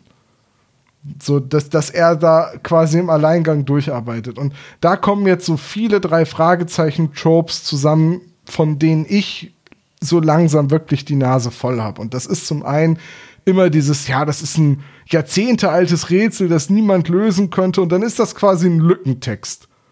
So, ne, das Jo. ist halt, das, das ist halt irgendwie, wisst ihr, das funktioniert beim, bei der gefährlichen Erbschaft, weil da sind die drei Fragezeichen nicht die einzigen, die das Rätsel lösen. Und auch nicht die ersten, die das Rätsel lösen. Und das Rätsel ist nicht Jahrzehnte alt, sondern es stand in der Zeitung. Und es funktioniert Richtig. für mich immer dann, wenn die drei Fragezeichen das Rätsel zugeschickt kriegen und es ein Rätsel speziell für sie ist. Oder ein kryptischer Hinweis. Oder es ist ein kryptischer Hinweis für irgendjemanden, der nicht die drei Fragezeichen ist, wo das aber abgefangen wird von den drei Fragezeichen oder irrtümlich in ihren Besitz kommt. Da funktioniert das für mich auch. Dieses, das ist ein jahrzehntealtes Rätsel, das noch niemand lösen konnte, das ist halt immer sehr, sehr schwach als Begründung. Und hier jetzt, das, und das ist jetzt das, das, größte Problem des Hörspiels meiner Meinung nach, dass halt alles darauf hinausläuft, dass Justus am Ende das immer noch ein Kaninchen mehr aus dem Hut zaubert und alles einfach weiß und kann und alles schon gelöst hat, aber alle außer ihm sind doof und das ist halt für mich so eine wirkliche Verfehlung im Hörspiel. Das ist halt wirklich einfach ein doofes Ende. Und das macht mir das Hörspiel, die Folge, also als Hörspiel total kaputt. Dass, dass die Handlung so ein bisschen hanebüchend ist, das kann ich auch im Buch schon irgendwie vergeben und sagen, es ist trotzdem noch eine ganz gute Drei-Fragezeichen-Geschichte. Aber das Hörspiel funktioniert für mich an der Stelle mit der Auflösung einfach überhaupt nicht mehr. Leider. Und äh, dann würde ich ganz gerne noch auf ein paar Unterschiede zum Buch eingehen. Also, äh, Austin ist als Assistent von Mr. Chandler die ganze Handlung über viel präsenter. Und dementsprechend hat man den auch ein bisschen besser auf dem Schirm und er verrät sich auch Justus gegenüber dadurch, dass er ein unfassbar penetrantes Aftershave benutzt und Justus den Geruch im Haus von Mr. Rosenberg wahrnimmt und sich fragt, wo er das schon mal gerochen hat. Und ihm wird dann klar, dass das eben der Assistent von Mr. Chandler in Verkleidung gewesen sein muss. Oder zumindest starkes Dienst, weil gleiches penetrantes Aftershave. Und Mr. Chandler ist auch dankbar dafür, wie schnell äh, Austin ihm die ganzen Informationen, unter anderem auch die Telefonnummer von Mr. Rosenberg und so weiter beschafft. Ähm, weil na, der ist halt informiert. Der, der steckt da ja mit drin. Ähm, die drei Fragezeichen vermuten, dass Mr. Rosenberg das Schild unterschlagen hat und daraufhin entschließt sich Chandler selbst, ihn nachts anzurufen. Also das geht da nicht auf Justus Initiative. Und Bob wird nicht nur K.O. oder niedergeschlagen, sondern der geht richtig auf die Bretter und wird dann wieder wach und hat Angst, lebendig begraben worden zu sein. Tatsächlich liegt er aber nur im Keller des Hauses in einer leeren Kartoffelkiste, wo jemand auf den Deckel was draufgestellt hat. Und er wird dann von Peter, Justus und Inspektor Cotter befreit, der ihn dann herzhaft auslacht. Oder die lachen ihn alle herzhaft aus. Äh, Im Buche sind es auch anwesende Polizisten. Oh, Entschuldigung, ich muss es zurück. Das ist gar nicht Cotter, das ist die äh, von Mr. Chandler zum Haus von Mr. Rosenberg gerufene Polizei. Äh, die entdecken die Flaschenschiffe und lesen die Titel vor. Dadurch kommt Justus dann drauf, dass Eintracht ein Schiff ist. Und dann guckt er nach. Äh, dass es keine Tölpel im Buch gibt, haben wir gesagt. Es gibt im Buch übrigens auch nicht ein einziges Mal die Nennung des Wortes Mumie. Der Fehler ist ganz exklusiv nur im Hörspielskript. Äh, und im Buch ist es auch so, dass Justus Inspektor Cotter bittet, das Schließfach zu leeren. Also da, ne, im, im, Hörspiel fragt man sich halt, wann hat Justus das alles gemacht? Wann hat er den Schlüssel geholt? Wann ist er äh, zu dieser Bank gefahren? Wann hat er die Perlen geholt? Und wieso hat er die jetzt in der Hosentasche? Naja, im Buch kommt halt Inspektor Cotter dazu und bringt die Sachen aus dem Schließfach halt mit. Ja, das ist so. Ja, das, das, das die Sache mit den ähm, mit den Vitrinen und dem Müll, dass sie sich draußen beim Müll verstecken, habe ich gesagt. Es gibt Videoaufnahmen von sieben beziehungsweise acht Personen und die schauen sie gemeinsam mit Dr. Chandler, nachdem sie den äh, Sohn des Anwalts überwältigt und gefesselt haben. Also sie warten auf die Polizei und gucken das dabei und dabei bemerkt Justus dann auch oder sagt Justus dann auch, seht ihr, da stehen acht Personen in dem Diorama und jetzt sind es nur noch sieben. Da hat sich also jemand klammheimlich dazugestellt und das Gesicht unter einem Hut verborgen. Das mit dem Vitrinenschlüssel ist dann ganz, ganz ähnlich. Der wird halt auch bei Austin gefunden und der verplappert sich dann und muss dann zugeben, ja, äh, hätte ich mir gar nicht anfertigen brauchen. Also, hm. Und ähm, ja, dass die Leiche allerdings im Krokodil versteckt ist, das geben die beiden Einbrecher dann auch zu. Das ist auch nicht etwas, was Justus einfach weiß und einfach sagt, sondern sie fragen halt nach, wo ist die Moorleiche? Und dann sagen sie, ja, die haben wir in das Krokodil gesteckt. Und dann sagt Mr. Chandler, oh mein Gott, ihr Banausen und geht raus, um die Leiche aus dem Krokodil zu holen. Und das ist eigentlich der Abschluss nachher. Ihr Banausen, ich stecke eine englische. Ja, ja. Aber er steckt oh, die englische Leiche nicht in ein australisches Krokodil. Ja, das geht ja nun gar nicht, ne? Das kann ich jetzt nicht benutzen. ich, damit kann ich die Leiche nicht benutzen. ja, gut. Oh, also, ne, das ist halt. Ich meine, also diese, äh, dass Justus was aufgefallen ist auf der Aufnahme irgendwie so, dass äh, in der Vitrine da acht oder sieben äh, Personen stehen. Das wird ja nur so angedeutet. Das ist eigentlich ganz cool angedeutet. Das funktioniert auch im Hörspiel so, ne? Irgendwie so, das ist auch etwas, was ich bei Wallner damals den Mankell-Roman äh, immer interessiert äh, oder begeistert hat, ist, dass man immer mit ihm zusammen gerätselt hat und dann irgendwas übersehe ich hier. Und dann fragt man sich, ja, was hast du denn übersehen? Nun komm doch endlich drauf, irgendwie so.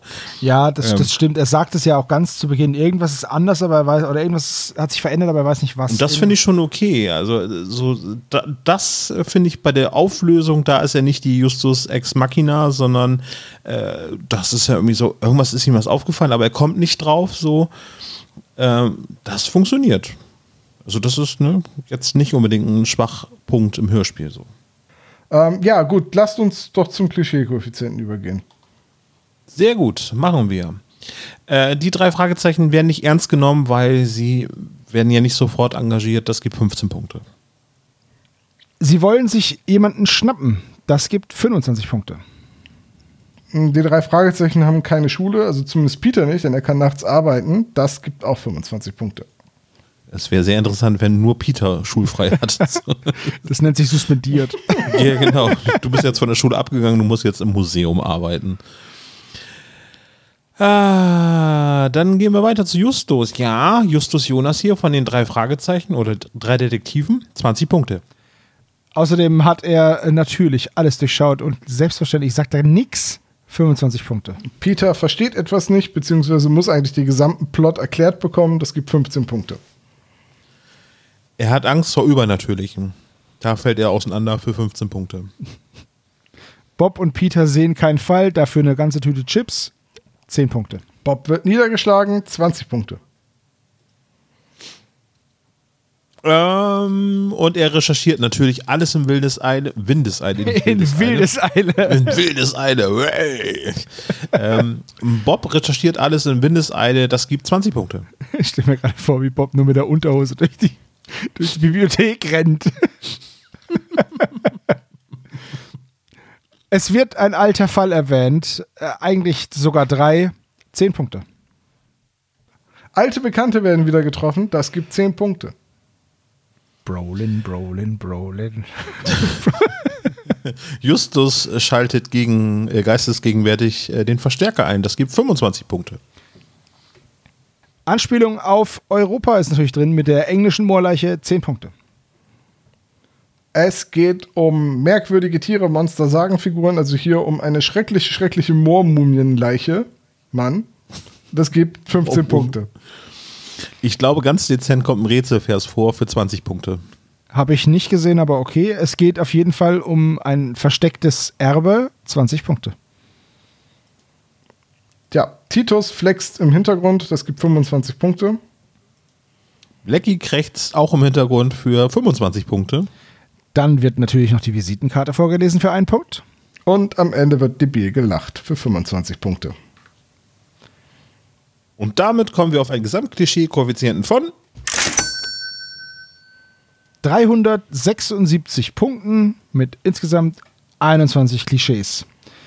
Finde ich jetzt schon echt viel. Ja. ja. Wollen wir zum Dafür, Quiz dass das übergehen? ganze Ding nur in einem, Mik in, einem, in einem Mikro spielt, in einem Museum spielt. Ja, wir können gerne zum Quiz gehen. Dann lasst uns zum Quiz gehen. Oh nein, habt ihr das gehört? Habt ihr das gesehen? Das, das kann doch nicht richtig sein. Ein grünes Mikrofon. Das muss doch, das kann doch nur eins bedeuten. Genau, hier kommt Dr. Knick.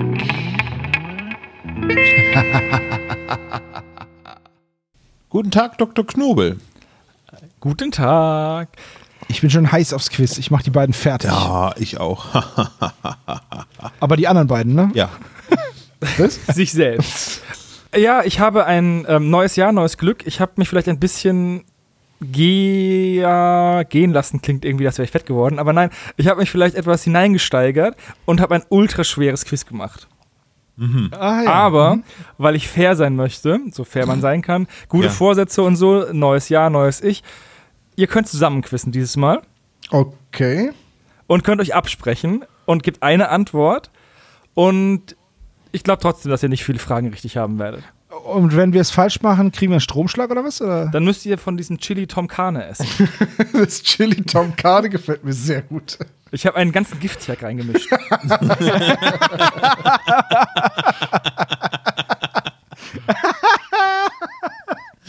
Dann brauche ich ja nicht Oh in den Chat nein. schreiben, wa? dann können wir es ja beraten.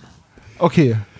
Das ist sehr gut. Da muss ich auch nicht schreiben. Das ultimative, mega kooperative Gemeinschaftsquiz des SSP für Schrecken aus dem Moor. In dem Museum ist ja viel los.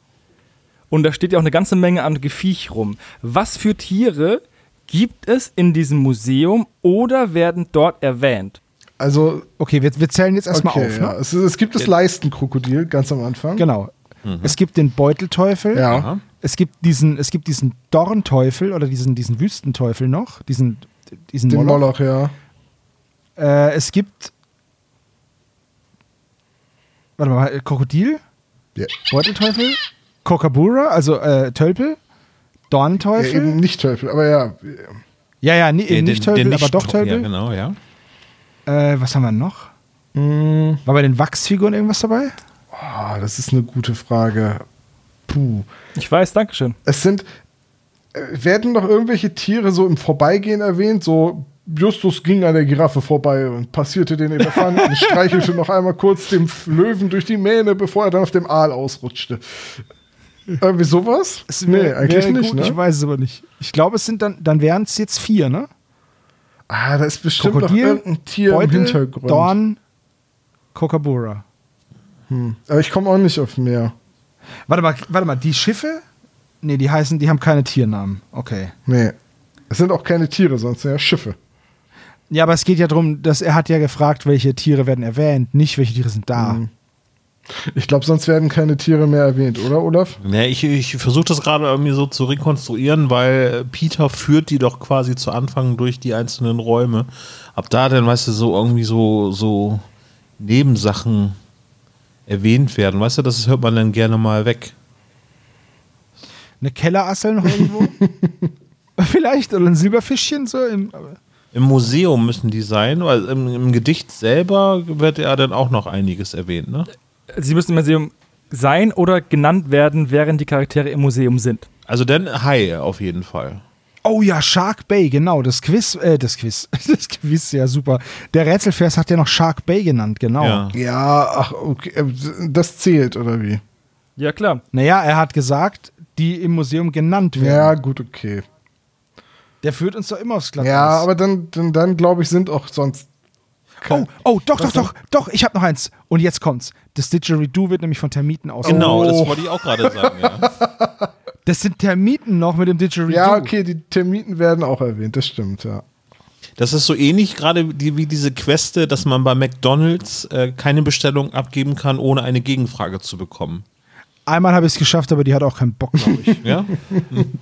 Seid ihr mit Leistenkategorie Termitenhai, Beutelteufel, Dornenteufel und Tölpel zufrieden?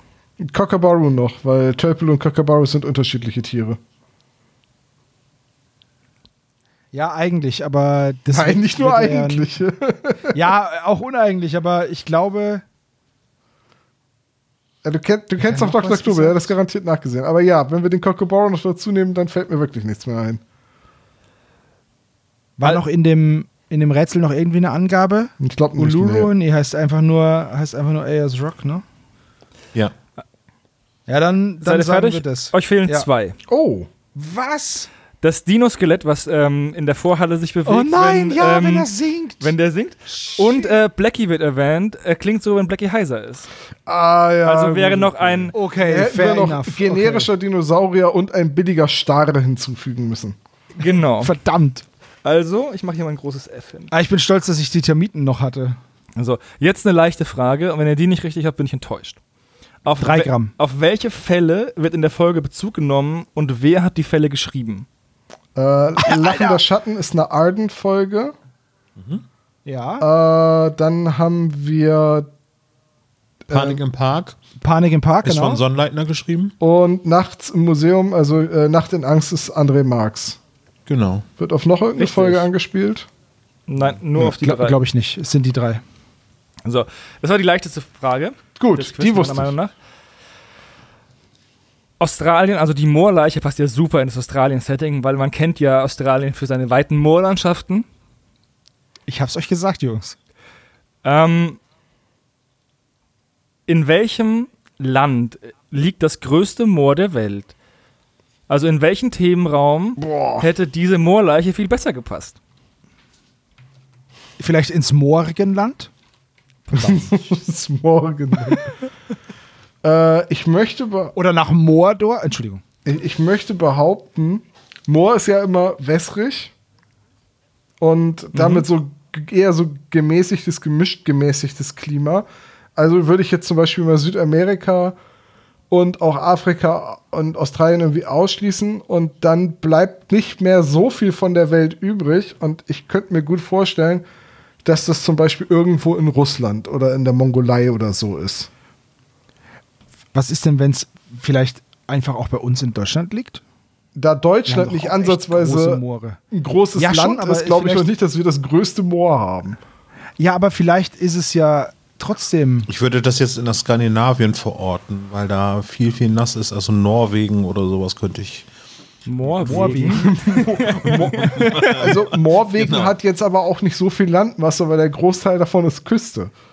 Ja, ja, ist richtig. Richtig. Also Die, Küste ich habe die Vermessung der. Welt auch gelesen, Hase. na, ich, ich beziehe mich auf Slati Bart, was der dafür einen Preis bekommen hat. Ein Geodreieck. Aber, aber, aber meint ihr nicht, dass man für ein großes Moor viel nasse Fläche braucht und dass das dann irgendwie, weiß ich nicht, China, Russland, Mongolei, irgendwo würde ich die mal Ecke Kanada ist? auch behaupten, dass das auch möglich wäre. Aber Kanada ist, glaube ich, zu kalt für Moor. Hm. Das liegt, glaube ich, Das heißt ja auch schon, es liegt ja auch schon im Namen. Kaltner. kalt. Na, da. Ja. Vor allem ist da Kanada. Also ich bin mir ziemlich sicher, dass Richtig. es in Neuseeland auch relativ viele Moore gibt. Ja, da wäre jetzt wieder Mordor, das habe ich ja gesagt. Ja, eben. Mordor, Also Leute, oh Gott. könnt ihr euch auf ein Land einigen? Dann sage ich einfach, ja, nehmen wir Russland, weil es einfach flächenmäßig am größten, aber ist es nicht zu kalt in Russland? Wobei, Russland Im Sommer ist ist es halt da ja auch echt echt warm. groß. Also, ja, ne? richtig, und im Sommer ist es da auch echt Und ich meine, in China hast du irgendwie von Nord nach Südchina auch irgendwie ein Temperaturgefälle von 50 Grad. Also, ne? also du meinst jetzt Steigung, oder Ja, was? also das halt im Norden kann halt Schnee liegen bei Minusgraden und im Süden kann es halt irgendwie tropisch bei 40 Grad sein. Und das ist, weil die Länder halt einfach so riesig sind. Also sagen wir jetzt China oder Russland? Ich, ich glaube, ich würde Russland, ich würd Russland, tippen. Russland. Würde ich auch Russland sagen. Gut, okay. Dann Russland. Bald hat der SSP ja fünfjähriges Jubiläum. Und hättet ihr, hätte ich euch die Frage zu, am Anfang des Projekts gestellt, hättet ihr mit Russland recht gehabt? Ah, Weil bis 2017 war das Yasunga-Moor in Sibirien mit 60.000 Quadratkilometern das größte Moor. Das ist viermal so viel wie Schleswig-Holstein. ah, Und Ja, okay. Seit, seit 2017 gab es eine Neuentdeckung, finde ich auch geil. Und zwar im Kongo gibt es jetzt ein, das heißt Cuvette Central und ist jetzt das größte Moorgebiet der Welt. Liegt also im Herzen von Afrika. Wie kann man denn ein Moor entdecken? So, ach, da war ich noch nicht. Ja, offensichtlich wurde das Moor Da klassifiziert. ist noch nie einer hingegangen bis 2017. Gibt es einen Bereich im Kongo, wo niemand hingegangen ist? Es wurde zumindest nicht so erforscht, dass man feststellen konnte, dass es ein zusammenhängendes Moorgebiet ist. verrückt. Na ja, gut. Und das ist 145.000 Quadratkilometer groß und ist damit so halb so groß wie Deutschland. Und das damit zum mal eben Thema schlapp doppelt Moor, so groß wie das Moor in, in Sibirien. Krass. Warte mal, Krasser Shit. 145.000, das andere war 60, oder Ja. was? Alter Schwede. Also so zehnmal Schleswig-Holstein. Ganz Deutschland halt. Ja, sag ich ja, zehnmal Also halb, halb, halb, halb Schleswig-Holstein. Deutschland. Also Kongo Ja, ähm, hat Gimme Moore gerufen. Ja. Gimme, Also das- gimme more. Das Kongo-Becken erstreckt sich teilweise auch in die anderen Kongo, also in die beiden Länder, die nebeneinander sitzen und gleich heißen. Das heißt, ihr Kongo wäre dir richtig gewesen. Ähm, Gibt es einen Artikel im Nature Magazine darüber? Ich habe nicht so viel gefunden, weil wenn man größtes Moor sucht, kommt man immer eigentlich in diesem in Sibirien raus und wenn man tiefer sucht, kommt man nach, nach Afrika. Krass. Ich hätte nicht gedacht, dass in, äh, in Afrika vom Klima her überhaupt sowas wie ein Moor möglich ist. Das sind ähm, verschiedene Moorabstufungen nach Torfgehalt. Ah, okay. Ja. Und da gibt es halt irgendwie viel torfige Moore und wenig torfige Moore. Und da gibt es so Karten und die, ähm, ja, man kann sich da, man kann sich da drin verlieren. Im wahrsten Sinne des Wortes in der Moorforschung. In, Im Kongo? Im Kongo-Becken, ja. Alter Schwede, ich gucke jetzt hier gerade mal die Karte vom Kongo an. Und das ist ein sehr kleines Land. Naja, du musst, Also du musst aber reden denken, wir von der demokratischen, re- reden wir von der Demokratischen Republik Kongo? wir reden von dem größeren Kongoland. Okay, dann, das ist die Demokratische Republik. Okay, die ist sehr groß. Mit Kongo, mit Kinshasa als Hauptstadt, ne? Genau, glaub schon. Aber Okay. wo bleiben wir im Erdkundebereich, weil wir sind ja alles Erdkontologen. Also, es geht ja um, fast um die ganze Welt in der Folge, zumindest während drum gesprochen wird. Welcher der sieben Kontinente wird in der Folge nicht referenziert? Die Antarktis. Nein, doch, die wird, die wird, Wird die? referenziert bei, bei Gondwana. Ach so. Bei Gondwana sagen sie, äh, zu Gondwana gehören Südamerika, Afrika, Indien, aber gut, okay, das ist jetzt kein Kontinent, aber äh, Australien und äh, die Antarktis. So, also haben wir, wir haben Afrika ist ein Kontinent, wir haben Europa mit England, wir haben äh, Indien, na gut, das ist ja auch, Das, das ist ja auch der Kontinent. ja, es wäre Asien, ne? Also, Dann ist es, genau, dann ist Australien noch. dann wird im Prinzip Amerika spielt ja das. Ja, ja dann Nordamerika müsste, nicht erwähnt, oder? Naja, gut, die sind ja. Also Südamerika oder? wird erwähnt, weil Südamerika ein Genau. Teil von Gondwana war. Genau. So, die Arktis ist kein Kontinent, sondern eine Eisplatte.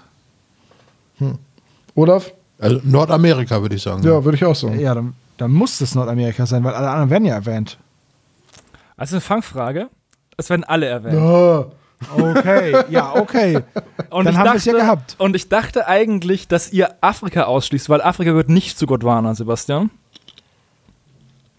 Das Hä, ist, das wird aber genannt. Der Hm. sagt Südamerika, Afrika. der sagt Antarktis und Australien. Und nicht Afrika. Afrika wird erwähnt, als sie kurz über die ägyptischen Flüche reden. Ah, Moment, das muss ich nochmal nachhören, aber ich habe mir das aufgeschrieben. Also, das war eine Fangfrage. Justus erwähnt Urmasse von Südamerika, Afrika, Indien, Australien Oh, und der Okay, Antarktis. Au. dann, dann ähm, ich habe es bei, ich hab's bei Ägypten gezählt, wo es, wo es äh, die Pharaonenflüche gibt. Aber Ist ja, ist ja in Ordnung, stimmt ja dann trotzdem, ist ja trotzdem drin. Aber ich hatte recht. du hattest Wollte recht, mal, Sebastian. Passiert mir öfter, danke. Aber Anaheim wird erwähnt und Anaheim ist Nordamerika. Und LA wird erwähnt. Ja, und L.A. und, und Rocky Beach, Beach. auch. Da wird ja gesagt, ah, die, die, die, äh, der Kiewer aus Rocky Beach. Ah, da habe ich gar nicht drauf Dann hingewiesen. möchte ich lösen, Atlantis wurde nicht erwähnt. Zamonien. Atlantis Auf liegt Mittelerde aber auch im. Mittelmeer. ja. Die letzte Frage für heute. Ich weiß, dass ihr bestimmt darüber gesprochen habt. Ähm, Perlen sind was Schönes, ne? Oh, super, ja. Wie viel wiegt die größte jemals gefundene Perle, die laut ähm, GAI, das ist das äh, Gemologische Institut von Amerika, anerkannt wurde? Das heißt anerkannt, zählt aber also nicht- es muss eine natürlich gewachsene Perle sein und nicht so Genau. ein künstliches Plantat in eine Muschel rein. Genau. Okay, und die Tochter von Mr. Krabs zählt nicht. Ist Nein, nicht weil die ein Wal? Walfisch ist. Ja, ein Blauwal heißt aber Perla. Ach so. Das, ich frage nur. Äh, ordentlich das Perlhuhn, was ich heute Mittag gegessen habe. Ne? Ja. So, Äh. größte Perle. Ähm, Die größte Perle ist meine Freundin, weil die das alles mit mir mitmacht. Ich, ich glaube, wir dürfen uns davon irgendwie so trennen, dass das Ganze so eine runde Perle ist, die so in einer Muschel drin ist. Ich glaube, es geht eher darum, dass es irgendwie so, ein, so eine Ansammlung von Perlmutt ist, oder? Ohne Na, eine Perlmutt Perle-. Eine Perle, genau, es gibt ja auch schwarze Perlen und so. Die Frage ist halt, ob das jetzt irgendwie sowas ist, wo man sagt, okay, ähm, das ist 500 Gramm und das ist echt groß für eine Perle, weil das ein halbes Kilo ist, oder es ist was so absurd riesiges wie 50 Kilo. Ich habe halt keine Ahnung, wie Vielleicht- groß ja. Muscheln werden. Gibt es Riesenmuscheln, so wie bei Super Mario 64, wo dann Luftblasen rauskommen, sodass man unter Wasser atmen kann? Oder Habe ich noch nicht probiert. Weiß ich nicht. Aber äh, Meerjungfrauen wohnen ja manchmal in großen Muscheln. Ja, die Venus zum Beispiel. Ja, die ist doch die Freundin von Milo. Was oder? los, Huber? Doch nie eine Perle in der Muschel gesehen. Okay, Olaf, du bist doch gut im Schätzen. Mhm. Ich kann es nicht sagen, aber bestimmt gibt es eine faustgroße Perle. Gibt es bestimmt. So. Ja, ich, ich meine, also ich hatte mal eine Dokumentation gesehen über philippinische Perlentaucher, wie die so leben und so. Und der eine hat sich einen Bruch gehoben. also Nein, aber, aber da waren halt auch mal so Perlen zu sehen oder eben halt so, so Konstrukte, die quasi so groß sind wie so eine eigene Muschel. Ja, eine Perle ist ja nicht immer rund. Das kann ja eine Ja, total eben, das meine ich ja. Genau, die, Und- die kann auch aussehen wie so eine Koralle. Das trifft es, glaube ich, ziemlich gut. Dann würde ich jetzt mal schätzen, boah, keine Ahnung. 30 Kilo. Würdest du, würdest du so, würdest du so hoch Das gehen? erscheint mir echt zu groß. Also 30 Kilo, das ist also das ist so, Das ist ein Sack Zement. ja. ja, ist Zement. Weil eine Perle ist ja, eine Ja. Perle ist ja auch nicht so super dicht. Naja, aber die, die, die Philippinen, da, da sind tiefe Gewässer und da gibt es Ach, auch da meinst du, ist Platz oder was? Da ist Platz, genau. Nein, aber ich würde vermuten, dass da halt auch einfach. Wir denken ja von den Perlenmuscheln ähm, so eher an, an, an Größen, die man hier so an der Nordsee findet oder so am Strand. Und da darf man sich eben nicht von irritieren lassen. So, wenn ich jetzt. ja, aber auch nicht, aber auch nicht jede Muschel kann eine Perle herstellen. Ne? Nee, nee, richtig. Da, da muss ja irgendwie, und vor allem, die werden ja auch mittlerweile gezüchtet, das heißt, es wird da irgendwie ein Sandkorn. Aber Olaf mal im. Ernst, 30 Kilo. Was ist denn das bitte für eine riesige Muschel? Okay, Was ist es vor allem? Die Dichte ist das Entscheidende, Jungs. Ja, ja. Weil das ist ja, eine Perle ist ja nicht dicht. Die wiegt nicht viel. Also vielleicht, oh Mann, müssen wir das in Gramm oder in Quadratzentimeter oder in was müssen wir es angeben? in Kilogramm. In Kilo. Ach, in Kilogramm. siehste, siehste, siehste. ja, Moment, er kann natürlich auch sagen 0,72 Kilogramm. Wie, Das ist vollkommen richtig, ja. Wie können wir denn jetzt gemeinsam die Frage richtig beantworten oder schätzen? Also Ich sag Naja, mal nicht es 30 gelten Kilo. immer die Regeln. Ihr, ihr gebt eine Schätzung ab und wenn ihr 10% ähm, drunter oder drüber seid, gilt es als richtig. Und wenn ihr es verkackt habt, ist es verkackt. Also ich sag, ich sag 5 Kilo und da bin ich schon wirklich, wirklich. Wobei das auch 10% ist eine sehr bescheuerte Regel, weil das bedeutet, je größer ich schätze, desto mehr bin ich in dem Rahmen. Dann nehme ich drei Tonnen. Äh, ja, eben, das sind 300 Kilogramm Spielraum in beide Richtungen. Naja, es geht auch darum, dass, wenn ich so eine Frage stelle, dass ihr habt ihr ungefähr eine, eine, eine Richtung, in die es geht. Ah, mir ist es egal, ob richtig oder falsch, aber ich sage jetzt 5 Kilo, Herrgott. Das ist 30 Kilo, Olaf. Bist du dir sicher? Ja, ja ich stelle mir da jetzt wirklich so, wirklich so, so, so ein F Feldsteingroße Steine Perle Schande. vor. Ja, ja, genau. Und das ist dann wirklich so, so, eine, so eine Form, wie du gesagt hast, irgendwie so korallenähnliche Form. Nehmt ihm die Perle der Freude ab. Legt ihm die Perle der Schande um. Ne, Ich meine, was machen denn die Muscheln? Die Muscheln, die haben so ein Sandkorn da drin und die verdichten das Ganze und, und fügen da Material Ja, zu. aber eben, es ist halt auch ein Sandkorn und kein Bruchstein aus einem, weißt du? Ja, aber Eine äh, Sandkorn, Hoffnung. also wir müssen jetzt uns auf einen Kompromiss einigen, dann Also ich, ich, du sagst 30, Tom sagt 5. Wir bilden einfach den Mittelwert. Einfach den Mittelwert. Na super. Nein, wir addieren das einfach auf und sagen 35. Okay, machen wir. 35 Kilo. Pass auf, dann sag ich jetzt, ich, ich bin eher bei Tom. Und wenn wir jetzt falsch liegen, dann dürfen wir nächstes Mal Olaf nicht widersprechen. Dann sage ich, ich bin eher bei 5 Kilo als bei 30 Kilo. also ihr Dann 5 ist 2 Kilo. zu 1. Ja. Okay, diese Perle wird produziert von einer oder wurde produziert von einer Muschel, die Giant Clam heißt. Siehst du? Die bis 200 Kilo wiegen kann, die Muschel, und einen Durchmesser von 120 Zentimeter haben kann. Wow. Und die, ähm, Scheiße. und die Gigapearl, wie sie heißt, wiegt 27,65 Kilo. Und sieht so aus. Also der Typ ist der Besitzer mit dem schönen Anzug und der Oktopus hält die als, als aus Ständer aus Gold und da ist diese Perle drauf. Wie viel, was, was Okay. hat die jetzt gewogen? 27, Komma irgendwas sechs- Kilo. Ich bin innerhalb der 10 Kilo. Prozent, Freunde. Okay, Olaf, du hast recht gehabt. Es tut mir leid. Ich werde nicht mehr zweifeln. Wow.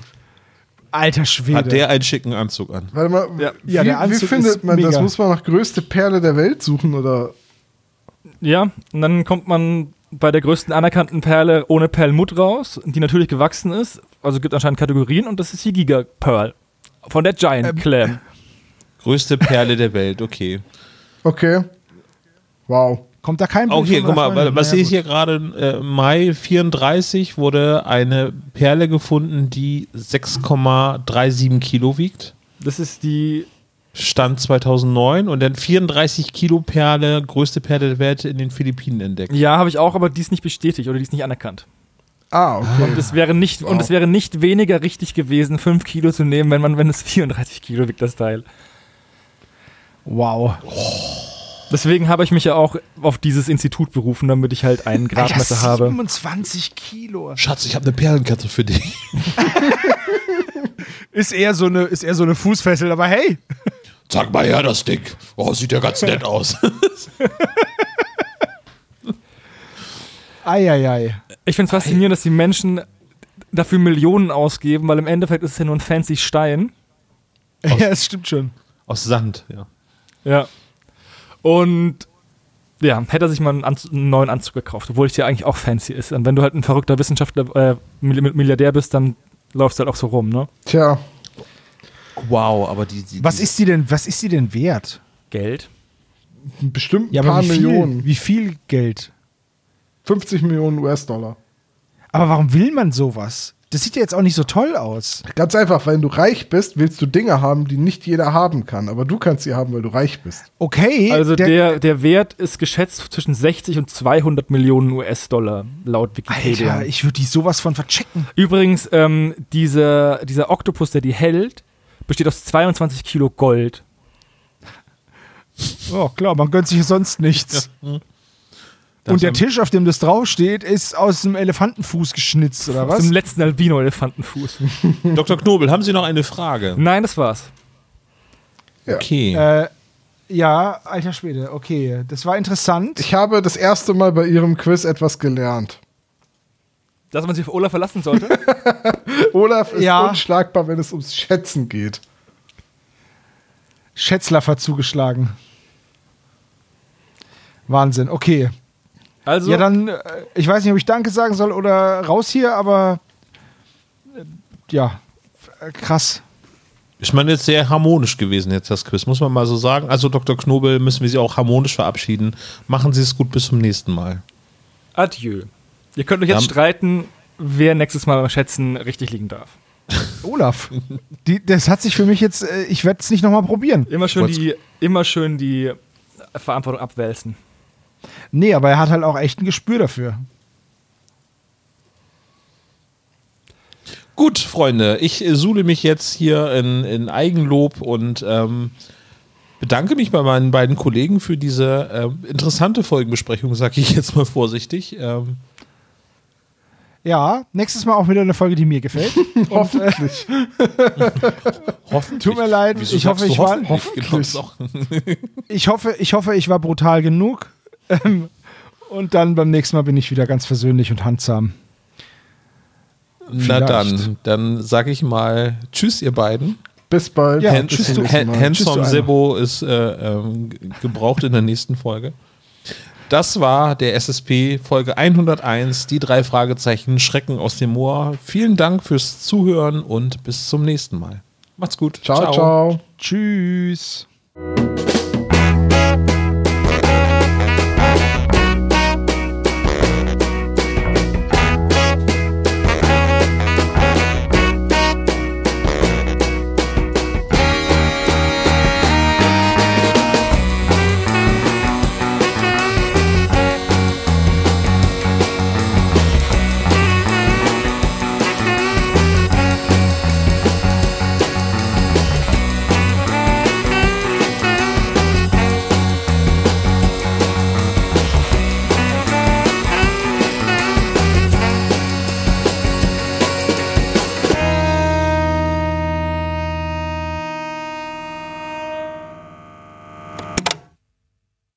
Das war der spezial gelagerte Sonderpodcast. Ihr könnt die Jungs unterstützen über patreon.com slash spezialgelagert oder über paypal.me slash spezialgelagert. Der SSP bedankt sich recht herzlich bei Dr. Orgel für das tolle Intro und der Station Voice Heinz Kreinbaum.